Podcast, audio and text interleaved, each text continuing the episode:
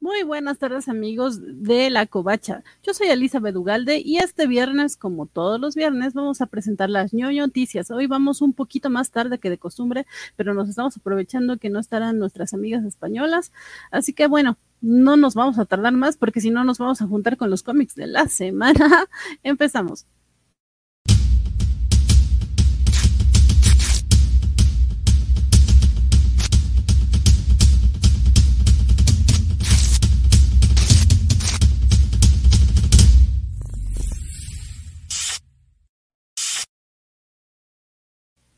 Muy buenas tardes a todos. De nueva cuenta los saludo. Yo soy Elizabeth Ugalde y qué gusto que ya se estén conectando por acá, eh, a pesar de que es un poquito más tarde. Esperemos que ya tengan su cafecito listo porque esperamos también que después de esas noticias se queden aquí en la covacha para seguir viendo los cómics de la semana. Y bueno, tampoco es que nos quiera quiera que nos alarguemos tanto, así que mejor voy presentando de una vez que por el momento solamente tengo un compañero en la mesa virtual, pero nos basta y nos sobra con él.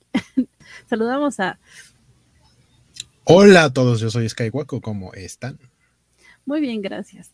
Y, bueno, esperemos que más adelante se, se, integre a la mesa Mario Cárdenas, así que pues vamos empezando. Eh, que hay, hay varias notitas, Hueco, que, que son, no son tan eh, relevantes, pero pues igual y son buenas para el chisme. Yo creo que todo, todo es relevante para eh, la persona indicada.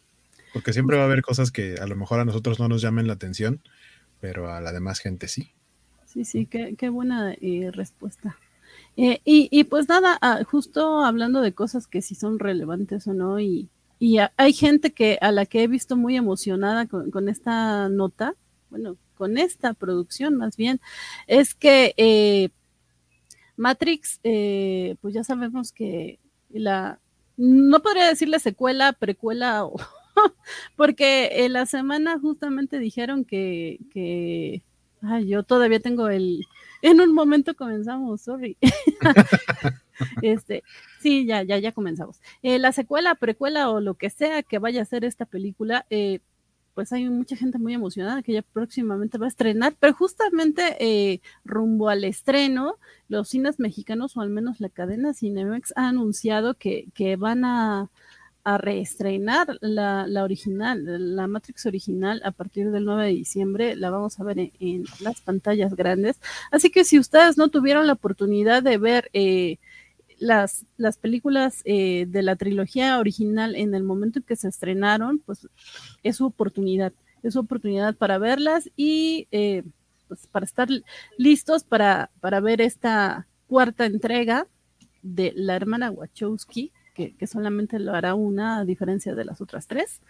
Veremos qué tal le sale. Hueco, ¿tienes expectativas respecto a esta película?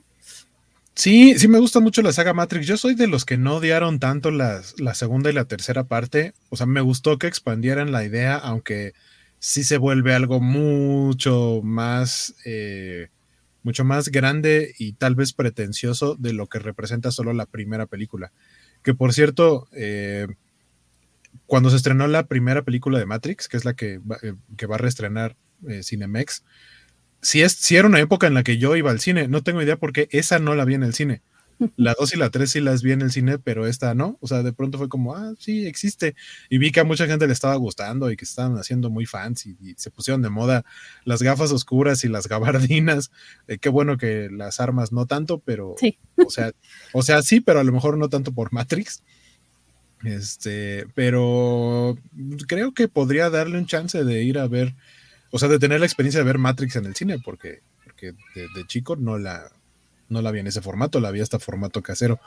Y, probablemente el producto que más me gusta de Matrix es, ya platicamos de las series de animación, eh, el recopilatorio de animaciones llamado Animatrix, que es una verdadera joya, que es una expansión del universo de Matrix hacia eh, otros personajes, algunos que sí tienen que ver con la línea de tiempo de las películas, otros que no tanto, un poquito, eh, bueno, iba a decir como Star Wars Visions, pero Visions son más como, como universos alternos y, Animatrix sí es dentro del mundo de Matrix, pero eh, con, personas que no están dentro de la línea central. Igual y, igual y sí la voy a ver. Y la, y la nueva, por supuesto que le tengo muchas ganas y ahí estaré seguramente el día del estreno. Sí, eh, fíjate que yo soy tu mismo caso, aunque bueno, yo la verdad más por chocante, yo sí tengo esta mala manía de que cuando eh, de repente alguien tiene mucho, mucha expectativa, mucho hype, están hablando mucho de una película, este, digo, no, mejor no la veo. Espero como que ya pase la emoción de todos los demás y entonces ya después de un rato la checo y digo, ah, sí, sí tenían razón, no, no sé, de repente no me gusta cuando son muy populares las, las cintas, pero en caso de Matrix sí la vi y, me gustó mucho, mucho tiempo después la, vi. Eh, habrá que ver qué tan bien envejeció, eh, porque estaba pensando en IMAX, eh, tal vez podría ser una buena opción para verla, aunque no sé, creo que Cinemax no tiene IMAX, no lo sé. Eh, pero bueno, sus, sus salas 4D o algo así, tal vez tenga buenos efectos. Habría que checar qué tal se ven los efectos eh, en esta. ¿Qué tal envejecieron? Sí, sí, justamente. Y sobre, todo para verse en pantalla grande. Sí, sí, por, esa eh, curiosidad la vería, aunque no sé, a, ver qué tal, qué tal, si me animo, porque también con esto de de la pandemia, de repente a uno no le gusta tanto ir al cine, no, no sé. Pero eh, quiero darle la bienvenida eh, también a, Mario Cárdenas, que ya anda por acá. Hola muchachos, buenas noches, ¿cómo están? Bien, muchas gracias que, llegaste y, y, que nos acompañas en noticias, al menos es mi primera vez contigo y, qué, qué gusto me da. No, a mí también, ¿qué crees que he estado pensando que que he estado juntando las gemas de ñoño, de, los programas de la covacha. Entonces ya llevo este covacheando, ya estuve en los anime, en, la covacha anime, ahora en ñoñoticias, ya nada me falta los cómics de la semana y la covacharla y, ya. Y en una de estas el unboxing del tío Juanjo, Juanjo, y ya, mm. como bonus. Y creo que, creo que en gemas, probablemente en gemas le va ganando todavía Jorge, ¿no? Jorge creo que sí ha estado en más o a lo mejor van iguales. Jorge es ajonjolí de todos los moles. Sí. E, e, es el Beto Calvo Millennial. Algo así. Pero también saludamos por acá en el chat a, Axel Alonso que nos salude en Facebook. Hola Axel, qué bueno que andas por acá. Saludos a Elizabeth de Aguaco y ahora a Mario que se va integrando. A ver qué chismecitos niños nos Mande. hoy. Y bueno, eh, eh, sí, e, esta es la nota rápida de Matrix. Eh, pero bueno, también en otra de nuestras notas rápidas tenemos que eh, Riverdale celebró su episodio 100 y compartieron una, una, imagen curiosita en, en Twitter. digo, está bonito porque están vestidos como con el, el estilo clásico de los cómics, ¿no? Entonces, los ya, habían, salido así en un episodio, pero era una onda ahí como rara, ¿no? Como, como un, no sé si un sueño o algo así. Eh, ahora a ver qué pretexto ponen para volver a usar estos eh, uniformes. Sí, sí, como dices, ya, ya lo habíamos visto anteriormente y, estuvo bonito. Eh, no recuerdo si en aquel, en aquel episodio le decían torombolo a, a Jughead. Según yo sí, pero fueron, no sé, ojalá si no lo hicieron, lo hagan en esta ocasión, que, que el episodio 100 eh, va, a, va al aire en Estados Unidos el 14 de diciembre, esperemos que no tarde tanto tiempo en llegar acá, y, y pues sí, como bien dices, Guaco, ya veremos eh, qué pretexto utilizan para este estilo retro que tanto agradecemos los fans. Pero bueno. es que no, ah, según yo también parte como del rumor de Riverdale, es como si ya estaba apuntando a, tener un cierre. Eh, y la verdad es que yo nada más vi creo que la primera temporada y ni siquiera me acuerdo si la terminé bien o no. Pero, pero pegó bastante, o sea, sí tiene su fandom y qué bueno que haya llegado hasta acá. Yo debo confesar que eh, también la, solté, yo tardé un poco más en la, en la tercera temporada, al principio de la tercera temporada, y el otro día que estaba trabajando tenía la televisión prendida y estaba un episodio, no sé de qué temporada es la actual, creo que es la 7, y estaban Betty y Archie juntos, y yo, pues si yo me quedé que amaba a Verónica con loca pasión. qué es lo que ocurrió ahí y quise retomar la 3, entonces eh, pues ahí más o menos la llevo, espero acabarla. ¿Tú Mario la sigues? Híjole, yo les voy a quedar mal porque vi Coca hasta el episodio 3 de la primera temporada. Dije, esto es mucho drama, pero yo estoy acostumbrada, acostumbrada, acostumbrada a mi este drama telenovelero mexicano tipo de, oh no, alguien nos espiaba por la ventana, ¿y quién iba a ser sino tu hermano? ¿Y qué tiene que hacer aquí? Pues tiene que hacer mucho aquí porque es mi esposo. Chan, chan, chan. Bueno, bueno aquí parte de la premisa principal era que no se enteraran que Archie se andaba dando a la maestra Canuta. Sí. Este, eh, eh, pero no, no tiene esa cantidad de drama, ese chismecito sabrosón. ¿Sabes? Pues, tipo pues este Juan Osorio a las ocho y media de la noche. Ahí está. nadie, nadie supera a Juan Osorio. Ahí está justo lo que dice Axel Alonso, es lo que yo estaba tratando de recordar, que hay un capítulo en el que Verónica le dice Tarambala a, a, Jughead. Nos dice este, Axel, hay un episodio de la temporada 1 en donde Verónica lo felicita en español a Jog y le dice Torombolo. Yo ya me bajé y veo que se puso raro, pero pues interesante que sigue. Sí, sí, sí, justo justo lo que dice. Gracias por el dato, Axel.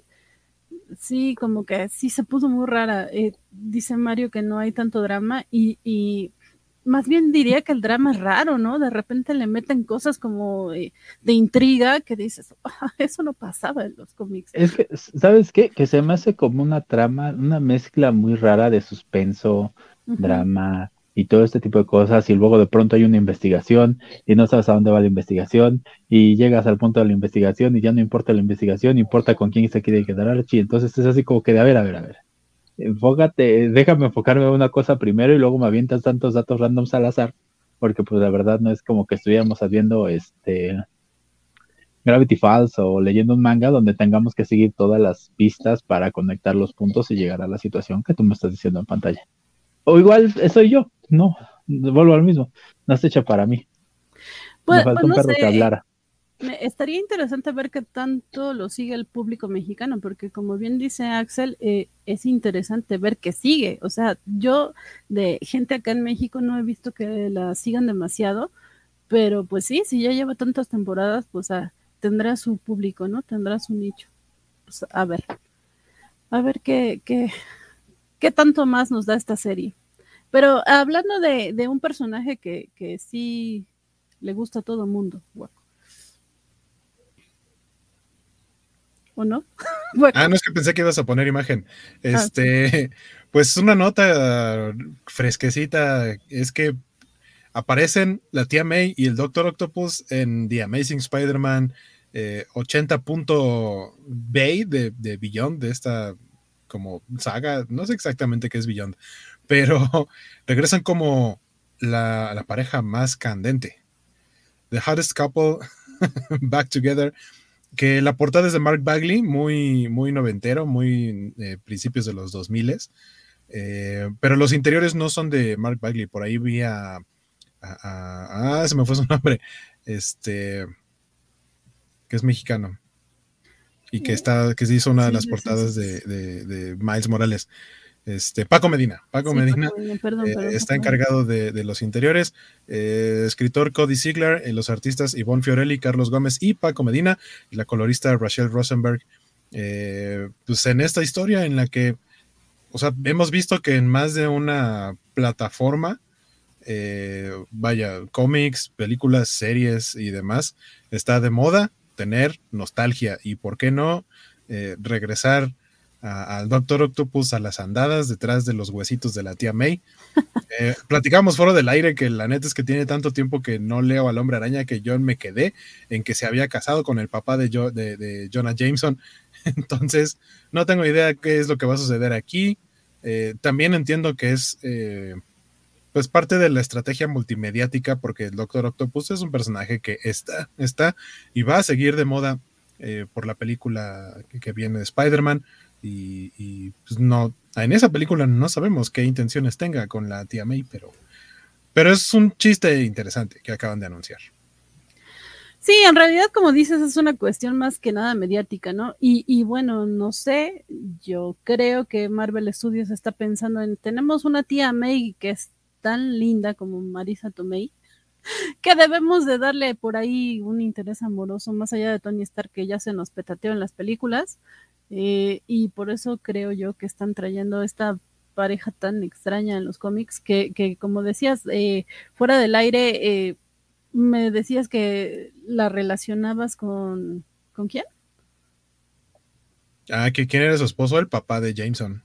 Y yo no, pues solamente la recuerdo en pareja con el tío Ben y con el Doctor Octopus, bueno, el Doctor este, Pulpo. Algo, algo, que me llamó la atención, o sea, porque este es el universo 616 y Mark Bagley, o sea, yo veo una portada así y me recuerda mucho a las portadas de Ultimate Spider-Man, porque así se veía la tía May de Ultimate Spider-Man, eh, eh, como con ese estilo que se ve que ya está grande, pero juvenil, y según yo, la tía May del universo 616 no normalmente anda tan como esta tía May que vemos en la portada. A lo mejor la rejuvenecieron un poquito en algún momento, porque sí hemos tenido escenas de la tía May de este universo en donde tal cual es Rosemary Harris, que era la tía May de, las películas de Toby Maguire, que es pues, tal cual así una ancianita que está guardada en su casa, pero también hemos tenido la versión de la tía May que está eh, como activista, ¿no? Al cuidado de, este centro eh, social que ayuda a personas que están en situación de calle o, diferentes tipos de, necesidad. Eh, y ahí sí la ponen un poquito más como, no joven, pero sí menos como, como viejita que no puede hacer nada. Y, y, lo que, justo lo que platica ahorita también Axel, eh, que lo van a platicar en los episodios, en, en los cómics de la semana. por ahora, May, lo busca para que le ayude a encontrar una cura al envenenamiento radiactivo de Pete, porque ahora, por ahora está enfermo. Eso tiene sentido. Sí, y también tiene sentido que, que, lo comenten mejor en los cómics de la semana, que allá sí tiene, están más al día eh, respecto a lo que va saliendo, y, y, pues nosotros de plano no, no tenemos como que tanta idea, ¿no? De, al menos como dices Spider-Man, yo sí intento eh, ir al día, pero no. no, la verdad es que con la tía May sí estoy un poco perdida. Pero eh, qué bueno que nuestros amigos de los cómics de la semana los, los lo comenten y nos dice Jorge Arturo Aguilar López que nos saluda en YouTube. Se parece a la tía May de Into the Spider-Verse. Sí, oh, tienes razón. Sí, uh -huh. se parece. La, la, la, onda aquí es de que la, la situación con la tía May es medio enredada porque creo que es una viuda negra, porque si mi memoria no me falla, y aquí va un spoiler, creo que el papá de JJ ya se murió, o sea que ya quedó viuda otra vez. es probable, sí. Eh, ya quedó.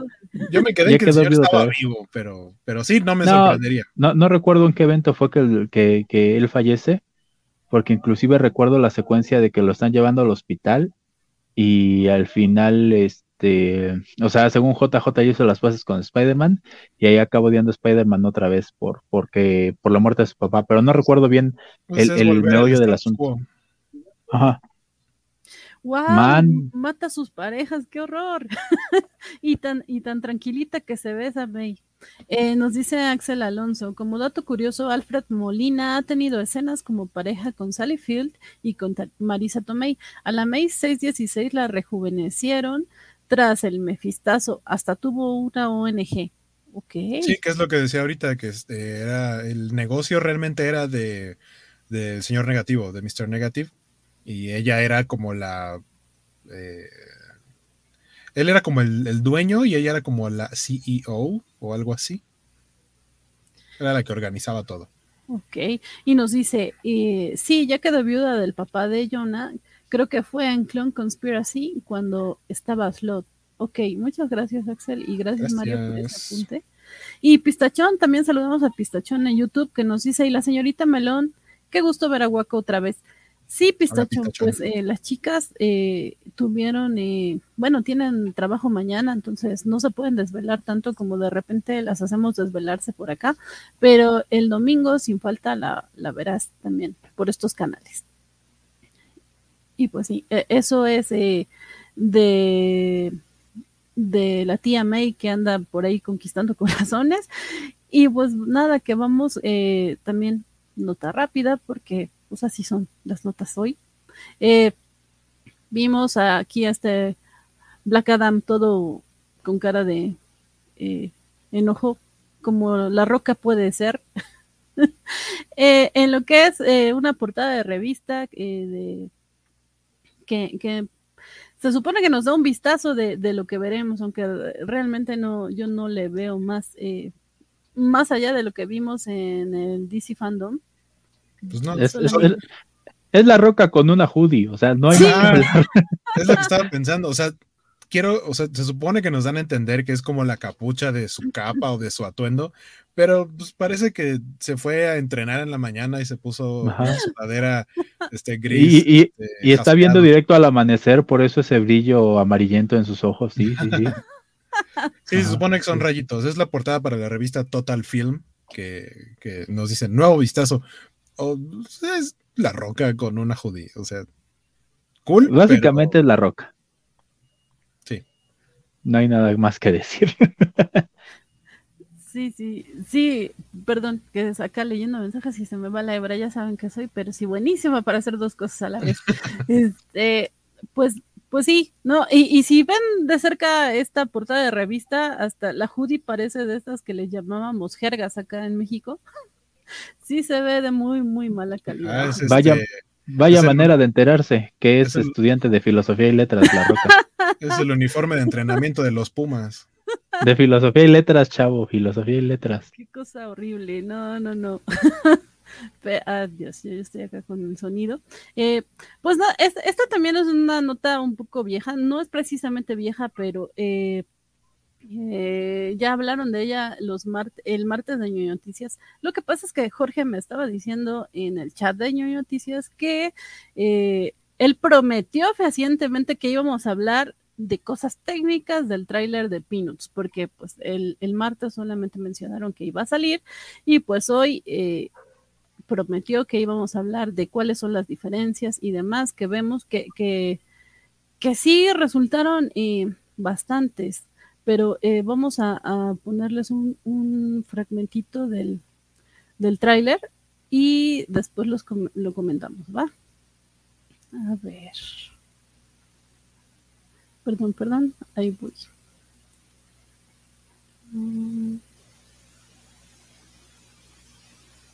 No aprovechen este momento para ver los mensajes directos de Vanessa. Charlie Brown. I haven't completed any of my New Year's resolutions.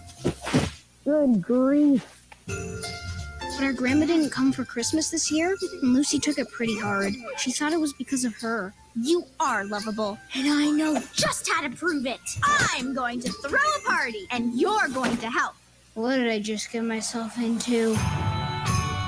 Everyone should dress up, be on time, and good manners only. Elegant perfection.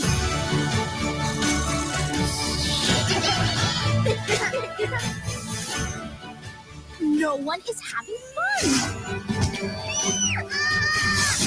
Charlie Brown, how do you manage to keep going when life gets you down? No matter how bad things may seem, I can always rely on my friends. Should old acquaintance. I'm not sure if we're doing it justice. I wrote some of my own. Hmm. One thing should never be forgot. Lucy's party blew my mind. Really? Pues eso, según yo les iba a poner un cachito y se los puse todo, pero es que es peanuts. eh, pues sí, eh, primero yo estaba muy emocionada compartiéndolo y diciendo que qué bonito y todo, y después, pero como que me brincan los colores, hay un cambio ahí en los colores que no me gustan, y luego eh, llegaron a comentarme en Twitter que no, que no solo son los colores, sino que también hay algo eh, en el diseño de personajes distinto, y yo, pues no, mi ojo poco entrenado no lo entiende, pero Guaco sí, sí, Guaco sí entiende un poco. Entonces, y, y Mario, si tú también eh, entiendes un poco, pues también puedes comentar, pero me gustaría que, que nos dijera que, cuáles son las diferencias entre la animación clásica y esto que vemos en el tráiler. Hay dos, hay dos cambios principales. Uno es que los fondos dejan tener línea eh, y a los personajes les hicieron más grueso el trazo. La línea es un poquito más gruesa. Eso en automático hace que se vea totalmente diferente de como era. Fuera de eso, el diseño y el estilo sigue siendo muy similar, pero también lo que hicieron fue darle más volumen tanto a los fondos como a los personajes, porque los personajes eran, los colores eran planos. Y aquí hay muchos elementos, sobre todo cuando están en interiores con fogata o algún arbolito, alguna lucecita, que les ponen un efecto de luz y sombreado como difuminado. las luces no son, no son planas. Entonces en automático sí se ve muy diferente el estilo. Eh, no creo que se vea mal, pero sí brinca, que no se parece a las demás animaciones. Eh, yo nada más sé que me recordó muchísimo, muchísimo, muchísimo al increíble mundo de Gumball. Esta onda de mezclar elementos reales, realistas, con animación 2D. Eh, inclusive, por ejemplo, la escena esta donde están como en el baile, en el teatro o en el auditorio de la escuela, se ve el reflejo del piso, se ve como madera pulida. O sea, sí, sí tiene esa, esa onda como que parecida al extraño mundo de Gumball, porque igual en esta imagen que estamos viendo, la chimenea se ve real, el piso se ve real, pero la animación 2D se ve, pues como animación 2D, pues, o sea, como si hubieran este, hecho un pegote de, vamos a recortar imágenes de Charlie Brown y las ponemos en una imagen de stock de una chimenea. No, no es tanto que los, los fondos, en, donde sí me parece que está, porque todos son pinturas, ninguno es una, eh, ninguno es realista como en, como en Gumball. Pero sí creo que muchos de sus fondos, sobre todo una de las primeras escenas en donde están en la nieve, esa eh, desde cierto punto de vista, o sea, si, si, lo ves como de rápido, se ve como una fotografía, o sea, sí se ve como una foto y como que los dibujos están encima pero más bien entonces creo que en ese tipo de escenarios tomaron como referencia una fotografía y este y pintaron encima, o sea, para que tenga el efecto de que es una pintura, pero, pero sí, tal cual se ve muy basado en, cosas reales. Eso también influye, por, eh, por supuesto, en los colores y en la iluminación. Eh, algo que creo que no habíamos platicado y que yo vi en, en, mis redes sociales, hay una artista mexicana muy talentosa que se llama René Chío, eh, ella estuvo trabajando en esta animación como directora de arte eh, y diseño, eh, como diseño conceptual, ah, diseño arte, dirección de arte y de luces. Este, mm. Entonces, y ella, si tienen chance, por ahí hace un tiempo estuvieron circulando sus, sus libros de sus libros de arte tal cual, de, de, lo que dibuja ella, tiene un estilo muy bonito. Eh, chéquenlo, ella eh, colabora en, esta, en esta animación, que pues yo creo que más bien es cuestión como de darle chance, porque pues sí, lo primero es tener como esta idea de no se parece a lo que ya habíamos visto y por eso tener un poquito de, de reservas, pero, pero pues habrá que darle chance. De, de René Chío que mencionas, creo que nuestros amigos de Comicase justamente, eh, no, sé si editaban propiamente, al menos en su stand, eh, vendían el libro de arte que mencionas, ¿no? Sí, yo lo vi ahí varias veces. Ese es autoeditado, creo, nada sí, lo, editó ella y, y Comicase lo distribuye así, pero si no me equivoco, tendría que preguntar, pero si no me equivoco, con Comicase se acabaron. No creo que tengan ya, porque aparte eso ya tiene algo de tiempo, pero creo que por ahí debe todavía poder ser eh, conseguible el libro de arte de René Chivo. Muy, muy recomendable también. Eh, nos dice, eh, nos dice, ah, perdón, de, la nota anterior, Axel nos dice, no dudo que esté bueno Black Adam, pero ya me cansó que su publicidad solo ha sido la roca diciendo que la jerarquía de poder o en el universo de DC está por cambiar. Sí, tienes razón, a mí también, de por sí, la Roca no es, eh, no soy muy fan de él y de repente sí, solo La Roca, La Roca. Sí, Black Adam es más que La Roca, creo. Helen Mirren al menos va a ser la, la, una de las villanas y Lucy Liu, entonces creo que también podrían irse por ahí en la publicidad. Mr. Max, hola Mr. Max, que nos saluda en YouTube, nos dice, me gustó mucho el diseño de personajes de Snoopy, pero sus chistes nunca me cayeron bien, era más de Garfield. Y de hecho, de Snoopy tengo las figuritas de Cinemex de la peli en 3D, que está muy bonita. ¡Wow, Mr. Max, te voy a ir a saltar! Eh, nos dice Axel, se ve peculiar, esa animación, me gusta el experimento, pero, sí contrasta mucho con los originales. Eh, Mr. Max, a mí sí me gusta Van, a mí sí me gusta Van, se ve bonito, pero se ve bonito aún así. Y luego nos dice, Gumball son fondos reales, es una joya, Gumball no da en balde, no de en balde usaron Cinema 4D. Pues acá el, experto en Gumball es Mario, eh, pero sí, justamente ahorita que lo mencionó, eh, sí, sí me recuerdo un poco a, sus a sus paneles, a sus imágenes. Justamente yo no tengo eh, gran gran conocimiento de animación y, y Yaguaco nos explicó por qué no, no son iguales exactamente, pero, pero sí, sí se parecen, como bien menciona Mario. Y, y no es que no me guste eh, eh, Mr. Max, sí, por supuesto que todo lo de Pinos me gusta, solamente que creo que parte de la cosa eh, bella de Peanuts es justo la sencillez de la animación, pero pues no sé, eh, a veces los cambios son buenos y habrá que ver qué tal les resulta esto. Digo, finalmente yo estoy muy feliz de que Lucy va a ser la protagonista, así que no, no me quejaré mucho más de esto. A lo mejor por eso hubo el cambio de diseño, porque es otra protagonista el día de hoy. Sí, justo. Y además Lucy, que ya sabemos que le gusta romper esquemas y de repente no es tan amable, podría ser. Pero pues vamos a, la siguiente nota, vamos a hablar de videojuegos, porque a todos nos gustan los videojuegos, ¿o no? Yo crecí con los videojuegos. Conseguí amigos con videojuegos. Gané dinero con videojuegos. Pero esa es otra historia. ¿Qué hay de videojuegos, Mario? Mira, de videojuegos se, anunció recientemente que pues, por ahí hubo un gazapo y se les salió decir que viene una película animada o serie live action de Mega Man para Netflix. Eh, la situación aquí es que con Mega Man, por ejemplo, Mega Man el personaje cumple 34 años, creo que el 11 de este mes. 11, 16 de este mes, no recuerdo. Es este de 1987. Tenemos la misma edad. No sé por qué dije eso, pero bueno. Este, la onda con Mega Man es de que ha tenido varias adaptaciones eh, animadas que la verdad no han sido tan buenas. Se hablaba de hace unos, que será? Cuatro o cinco años, de un estudio de animación francés con guion de, de Man of Action, de este conglomerado de artistas que crearon Ben 10, eh, que se venía una serie para Cartoon Network de Mega Man. Y el arte estaba muy bonito, un arte muy, este, ¿cómo le dicen? El Art Nouveau. Muy estilizado, muy alto, o sea, muy bonito todo. Hay un piloto en YouTube, si lo buscan así. Este, está muy bonito el arte. La situación es que, como siempre, con las adaptaciones de videojuegos a live action, topan con pared en muchos aspectos. ¿Por qué? Tomemos, por ejemplo, Sonic. Sonic, cuando lo adaptaron en live action y vimos el primer tráiler, odiamos el primer tráiler. ¿Por qué? Porque el Sonic que vimos no era el Sonic que estábamos acostumbrados a ver en el videojuego. Entonces, eh, ahí la presión de los fans, que ya después de darle una pensada, pues no estuvo tan bien la presión de los fans ni que el estudio se diera tanto porque probablemente rodaron cabezas y ahora ya todos van a estar acostumbrados a que si exigen de más, por no importa qué tan pequeñas sean sus demandas, pues van a cambiar lo que a ellos no les gusta, ¿no? Porque básicamente millennials. Entonces, pues habrá que ver.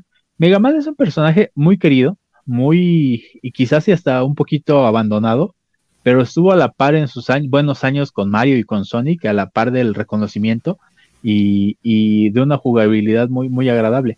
De los videojuegos más difíciles, el primer Mega Man y el segundo Mega Man y hasta el tercer Mega Man son juegos muy difíciles. Este, sí, sí te frustra un poco, pero vamos. Es, es bueno que se esté tratando de ahora, por ejemplo, volvemos a lo mismo con Sonic, eh, con las películas como de Lara Croft, como las películas, la situación está con Nathan Drake, el próximo año con la película de Super Mario Bros. que esta es animada, pues está bien que, yo, bueno, yo veo bien que ya se esté dando esto de que los videojuegos estén llegando a los cines, ¿no? A la gran pantalla. Pero vuelvo al mismo, nos enfrentamos al problema de que qué también se van a adaptar, qué también van a llegar o qué, o qué tanto van a cambiar. Por ejemplo, eh, Astro Boy, que es un personaje en el que se basaron para crear Mega Man, la, la serie animada era una joya. Cuando vimos la película en animación CGI, se tomaron muchísimas libertades creativas que, que ya no te contaban la historia del Mega Man que era, ¿no? Entonces sí, es, sí, sí, sí se vuelve un poco complicada esta situación a la hora de adaptar algo de un videojuego a, a, live action. No sé qué opinan ustedes. Sí, eh, como, como dices, el caso de Sonic eh, sentó un precedente que no necesariamente es positivo, ¿no? Porque justo, eh, qué bonito que lo cambiaron y sí, el resultado fue positivo, pero no creo que sea una cosa que, que los estudios eh, aplaudan tanto, porque finalmente son pérdidas económicas. En este caso acá, eh, como bien mencionaste, la, la, cuestión con Mega Man es que ya ha habido varios intentos por hacer esta película live action. Eh, sin embargo, no, no, se habla en concreto de, de qué productora podría ser, ni, ni, mucho menos. Y acá eh, el rumor hoy es que Netflix eh, podría producirla porque los, los encargados del juego, ahorita les digo bien el nombre, eh, tienen un blog eh, de noticias y ahí está, y ahí anunciaron que están adaptación de Mega Man de Capcom para Charney Entertainment y Netflix. Henry Host y Ariel Schurman lo, lo, tienen en, su blog, que es su sitio web, que es Supermarche y, y entonces, eh, pues es el chisme, ¿no? Así como de, pues no, no están haciendo un anuncio oficial, pero ya se les escapó eh, el, título ahí en, su blog. Entonces es casi, casi seguro que, Netflix la va a producir.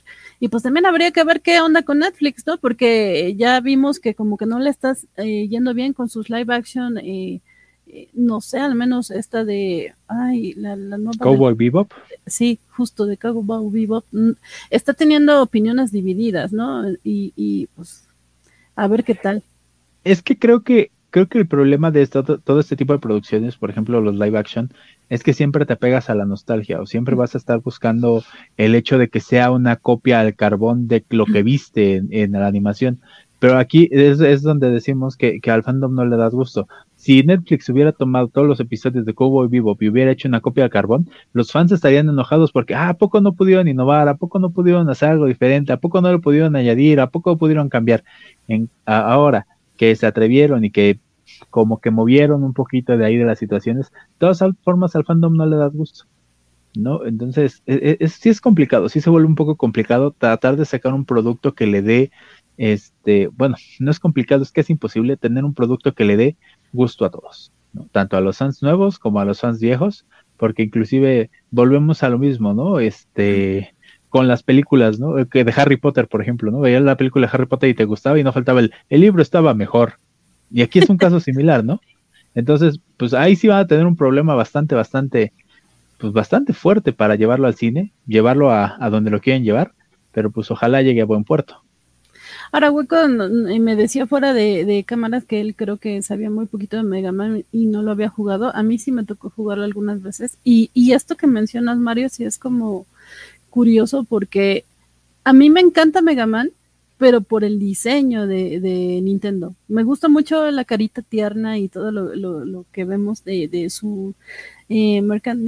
Eh, sí, quiero muchos muñequitos de, de, Mega Man, no tengo ninguno, nada más tengo por ahí al perro que ahorita se me acaba de ir el nombre, eh, pero sí, muy probablemente yo sería de las que viera live action y dijera, ah, no, ese no se parece, no, ese no tiene la cara tan linda, no, no lo quiero, entonces no sé.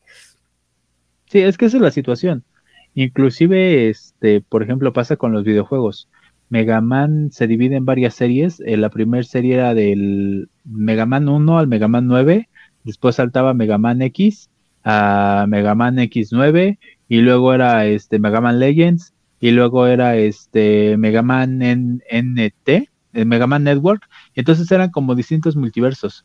Entonces cada uno de esos multiversos y cada uno de esos juegos este te cambiaban un poquito el diseño.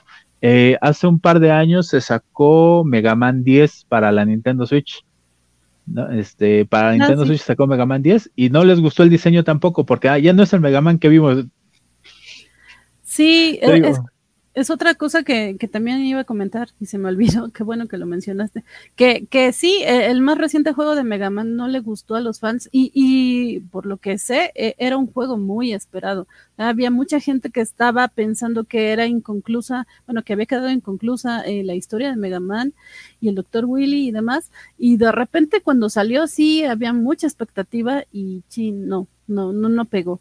Eh, y por eso es que de repente ya Nintendo se, se enfoca a, lanzar sus Legacy, que no son otra cosa como que el pack de todos los juegos anteriores, ¿no? Entonces, pues sí, vamos a ver. Y nos dice aquí Jesús Monroy, pelea, pelea. Híjole, Jesús, creo que ahorita vamos a fallar porque hoy, hoy creo que no estamos tan peleoneros. Hola, ¿cómo estás? Hola. Eh, el peleonero anda en el chat y es nuestro querido Vale García, que, que está amarrando navajas. Qué bueno que andas por acá, este, eh, Vale. Y también eh, nos dice eh, Bernardo Ortega, también que bueno que andas por acá, Bernardo. Las opiniones de Cowboy Bebop están divididísimas entre si es mala o pésima. Yo llevo Oye, dos capítulos Bernardo- y la neta me está divirtiendo. No, Bernardo, creo, el momento no le he creo que te, algo que me desagrade. Bernardo, te falta leer algunos cómics de la semana. Áñeñe, áñeñe, vaya, vaya. Ya se va. Su lechita y sus cómics. Cóllale, cóllale. Este, nos dice, eh, eh, es, esta nota no la vimos y, y qué bueno que... que Ah, yo sí la vi, la vi hace rato. Ah, ok, entonces ahorita la comentas hueco, nos dice Axel Alonso. ¿Vieron la noticia de que PlayStation va a sacar su competencia al Game Pass de Xbox? Al parecer son juegos clásicos de PS previas, ¿ok? Hueco. Yo creo que se tardó muchísimo PlayStation en sacar algo así. Eh, bueno, también no sé qué tanta infraestructura haya necesitado eh, a raíz de que empezó a salir eh, Game Pass para Xbox. De pronto decir, oigan, tenemos que hacer algo así. ¿Cuánto tiempo les tomó? O sea, porque si lo empezaron a hacer en ese momento, pues a lo mejor sí, sí era algo muy complicado y por eso hasta ahorita sale. Pero sinceramente, sí creo que se tardaron porque la gente ama a PlayStation por sus productos exclusivos. Las franquicias de PlayStation son franquicias muy, muy, muy fuertes. Last of Us, eh, God of War, este, o sea, que, que de pronto Xbox tiene títulos muy buenos, pero que sí son de un fandom, fandom a lo mejor un poquito más eh, pequeño, ¿no? Por ejemplo, tiene cosas muy pesadas como ahorita Halo, eh, que va a salir el Halo Infinite, eh, o los mismos Gears of War, pero siento que son más universales los, los exclusivas de PlayStation y por eso le gustan tanto a más gente. O sea, siempre, siempre que veas una encuesta de qué consola te comprarías, va a ganar PlayStation. Yo, sinceramente, nada más compré PlayStation para jugar el juego del Hombre Araña. Sí. Eh, y ya. Y, y tengo más juegos, pero, o sea, tengo incluso el God of War y ni siquiera lo he terminado. Jugué como nada más la introducción y ya. Tengo el primer Last of Us, no sé en qué parte del juego vaya, pero tampoco lo terminé. Pero porque sí soy más de estar jugando en Xbox porque tengo Game Pass y hay montones de títulos, hay muchísimos juegos que seguramente no hubiera jugado de no ser porque estaban ahí. Jugué la saga eh, o los dos juegos que hay de Ori and, uh, Ori and the Blind Forest y Ori and the Will of the Wisps, que son juegos preciosos. Sí. Eh, el Spirit Fair, que lo terminé hace poquito, lo había dejado un rato, pero ya lo terminé. Y también es una joya de juego. Eh, eh, anda- andaba por ahí. No sé si todavía está. No, creo que lo quitaron, pero en su momento estuvo My Friend Pedro, que es un juegazo. Este. Carrion, eh, Grounded, que Grounded tiene como año y medio en versión preliminar, pero es un juego muy bonito, que es como querida encoger a los niños el videojuego que no hubiera jugado, de no ser porque, porque están en. Game Pass. El mismo Forza Horizon 5, que recientemente salió y está desde el día 1. Un extra que tiene ta- también Game Pass es que te incluye EA Play, o sea, todo el catálogo no reciente de más de un año de Electronic Arts viene incluido en Game Pass. Eh, vienen, están todos los Mass Effect, están incluso versiones viejas de los FIFA, Madden, NHL. Este, si les gustan los deportes, EA Play es una gran plataforma y viene incluida con Game Pass. Eh, entonces, sí creo que PlayStation se había tardado. Si es verdad el rumor, eh, ojalá lo lancen lo más pronto posible. Y probablemente yo me acercaría más a PlayStation, contrataría este servicio eh, y para ver qué catálogo, qué catálogo tienen y qué juegos que no están disponibles para Xbox podría jugar en esta otra plataforma. Porque, porque la verdad es que creo que para allá va. O sea, lo empezaron haciendo con cine y series, eh, lo que terminó siendo eh, la tumba de Blockbuster, que fue Netflix, y de pronto se convirtió en vamos a tener plataformas en donde la gente pueda ver su contenido este, de manera digital. Y los videojuegos parece ser que van para allá. O sea, sí vas a tener la opción de comprar tu juego, pero también está la opción de que compres esta membresía que te incluye montones de juegos. Eh, creo que es algo muy chido. La situación aquí es que, por ejemplo, PlayStation, si mi memoria no me falla, es acostumbra a sacar remasterizaciones de colecciones de juegos que ya venían desde su plataforma desde este PlayStation 1, 2, 3, 4, 5 y no sé en cuál va ahorita. Entonces, eh, sí también sería una cuestión medio rara, ¿no? Pagar dos veces por lo mismo. Yo digo que ¿Quién no es pagar dos veces. Es, es, es como, por ejemplo, este, este, esta situación de que Nintendo anuncia con bombo y platillo Super Mario Le- 3D All Stars y saca Super Mario 64, Super Mario Sunshine y Super Mario Galaxy en un juego y a los 3, 4 meses te dice, híjole, ¿qué crees? Ahora vamos a tener juegos de Nintendo 64 para emular en tu Switch y bien de Super Mario 64 y te dejas así. Sí. Y sí, mis mí- A, mí también me parece como pura gastada de dinero, puro negocio para ellos. Pero justo ahora que hablas de esto, había también una noticia de Mario Paper, ¿no, Mario? Sí, de Paper Mario. Paper Mario se anuncia para eh, ser liberado como contenido para la consola de este, Nintendo Switch Online y es el próximo 10 de diciembre cuando está disponible. Yo la verdad recuerdo muy poco de este juego, pero es de los primeros RPGs de Mario después de Super Mario este, and the Seven Stars si mi memoria no me falla, que este, llega de la mano de, Nintendo. Ya después de ahí vendrían otros RPGs con Alpha Dream, como es este Mario Anillo y Superstar Saga, que también son juegazo. Pero Paper Mario tiene, sí, es, es de estos juegos donde también te podías este, lastimar la mano con el joystick del control de Nintendo 64, no solo con, Super Mario Party, sino también con Paper Mario a la hora de los ataques. Es un juego que rompe la fórmula un poquito que, te lleva a recorrer el reino champiñón de otros reinos de una manera un poco más extraña, pero muy divertido el juego. Eh, si tienen chance igual de, si tienen Nintendo Switch Online, denle una checada. Eh, quizás no lo sepan, pero es de no, es de mis juegos favoritos, pero denle una checada. Que, no es nomás Nintendo Switch Online, es el Nintendo Switch Online con el Expansion Pack, que es la, la versión más cara del Nintendo Switch Online, la que te incluye juegos de Nintendo 64 eh, que recién lanzaron. De Dreamcast. no, de, de, Sega, ¿no? sí, de Sega. Y que recién estrenaron en, octubre, o sea, a partir de octubre está disponible. Que eh, la gente se empezó a quejar porque pues tiene un precio bastante elevado, pero si se ponen de acuerdo con más gente y entre todos lo pagan, eh, la anualidad grupal para ocho cuentas termina saliendo en algo así como 200 pesos, creo, anual por persona. O sea, en, si, los, si los sumas, sí puede sonar algo caro, pero si juntas la cantidad de gente necesaria, se vuelve un servicio relativamente barato para el contenido que te da. Que, por ejemplo, en mi caso, la única razón por la que quisiera pagarlo es para poder jugar eh, Ocarina of Time, porque ese nunca lo jugué y me han dicho que es muy bueno. Y de hecho se estaba diciendo que había muchos de los juegos este, eh, desarrollados por Rare que Rare ya es parte de Xbox, como Banjo Kazooie, Banjo Tooie, este, creo que el juego de James Bond de 64, Perfect, Perfect Dark, igual para 64, que en algún momento se estaba hablando de que iban a llegar, que son juegazos, ¿no? Igual a mí, por ejemplo, me pega la nostalgia para echar las retas otra vez en el primer Smash Brothers, ¿no? O en el Super Mario Kart 64, que era que eran unos juegos bastante, bastante divertidos. Bueno, ahora ya con la tecnología, pues ya podríamos este, mantener a salvo nuestras manos a la hora de jugar este Super Mario Party, pero pues habrá que ver cuándo llegan. Que, de esos juegos de, de Rare que mencionas, algunos, o sea, por ejemplo, los de Banjo Kazooie, sí, pero Perfect Dark no, porque Perfect Dark ya tal cual es propiedad de Microsoft.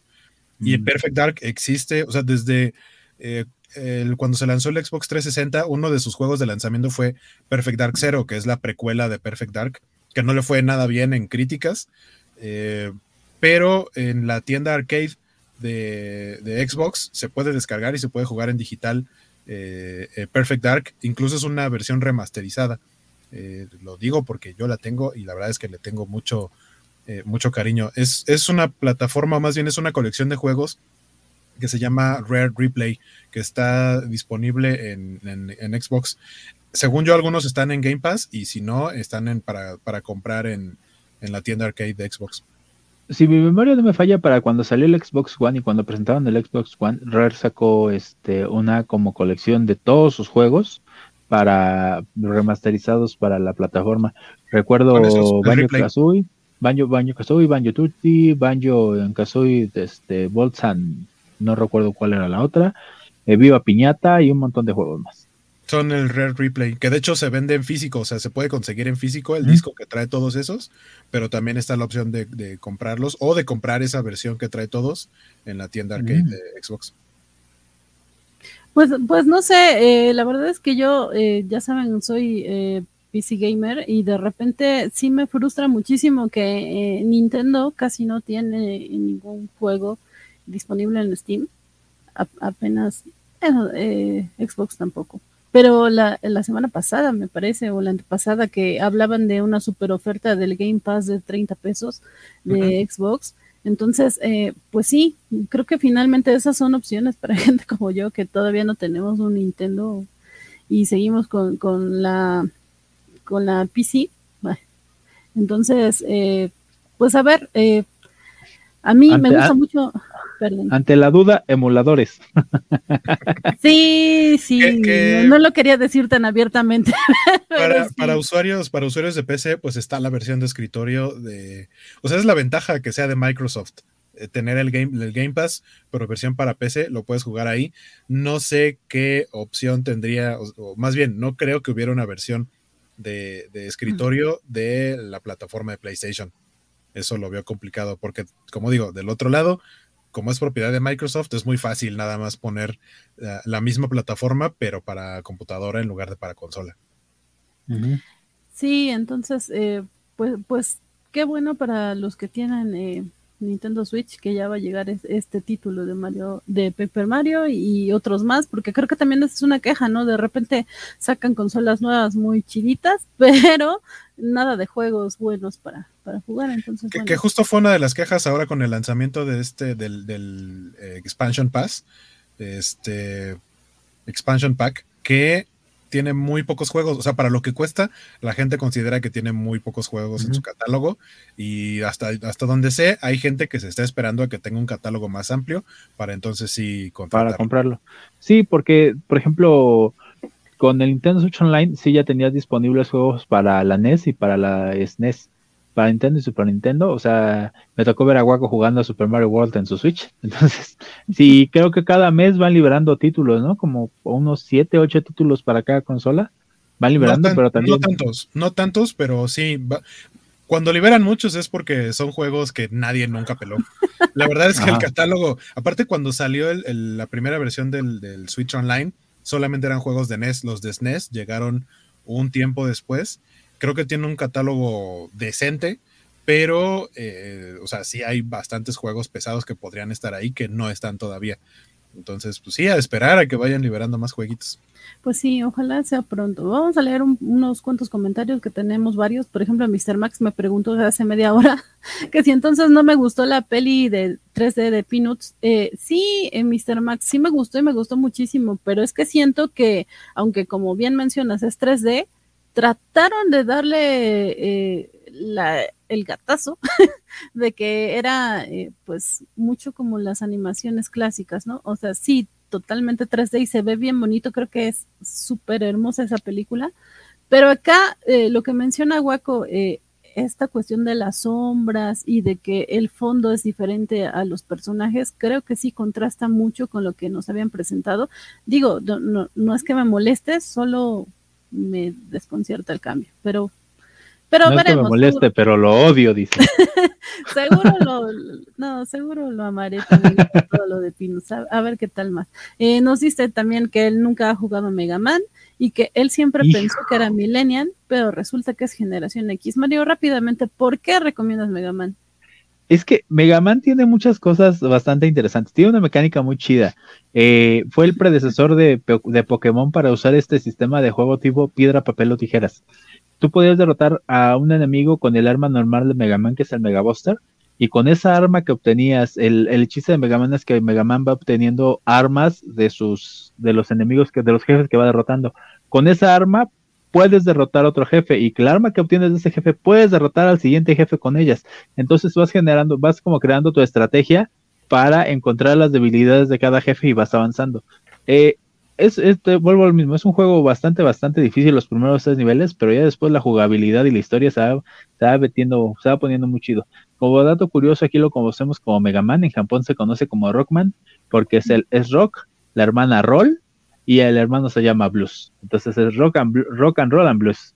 Este, se, se, metieron mucho en ondas musicales estos muchachos. Oh, el perro se llama Rush, el ave que sale se llama Beat, entonces es medio musical el asunto. Sí, sí, yo, yo, yo sabía de eso de los dos nombres, pero no sabía por qué. Gracias por el dato, Mario. Eh, también nos dice eh, eh, nos dice, ah, eh, como recomendación, que por cierto, recomendaciones en HBO sacaron Justice Society World War 2, por si quieren verla, está entretenida. Sí, HBO está sacando muy buenas producciones de, de DC Comics. Yo por eso ya siento que la amo. y, dice, a él le gusta más Cowboy Bebop que eh, de Netflix que la segunda temporada de The Morning Show. The Morning Show, este, pues ni quien la pele realmente más que yo. Había hablado un, poco de ella eh, en, en noticias pasadas, pero no. Tienes toda la razón, Mr. Max. Es horrible la segunda temporada. Nada, nada, nada recomendable. Eh, y bueno, Acá Félix eh, nos dice que si es la fila para hablar del Atlas campeón, la onda vaselina y el club de la pelea. Por supuesto, Félix vino por su mugre Félix. Eh, este, no, eh, la, fila es para mañana con los rucasos de Cobacheando. Ellos son los que saben de este tipo de cosas.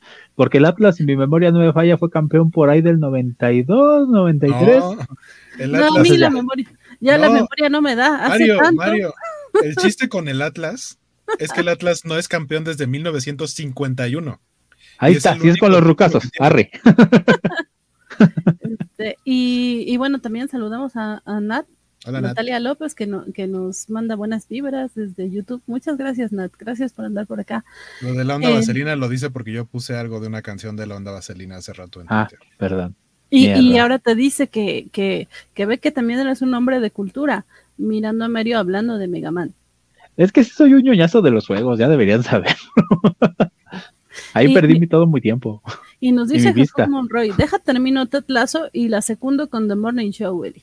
Eh, pues mira, Ted Lasso, todo el mundo dice que es hermosa. Yo justo hice lo contrario. Primero acabé The Morning Show y pues no, no, este, Jesús. La verdad es que eh, eh, en la segunda temporada eh, rompen con todo lo que intentaron mostrar en la primera, así que no.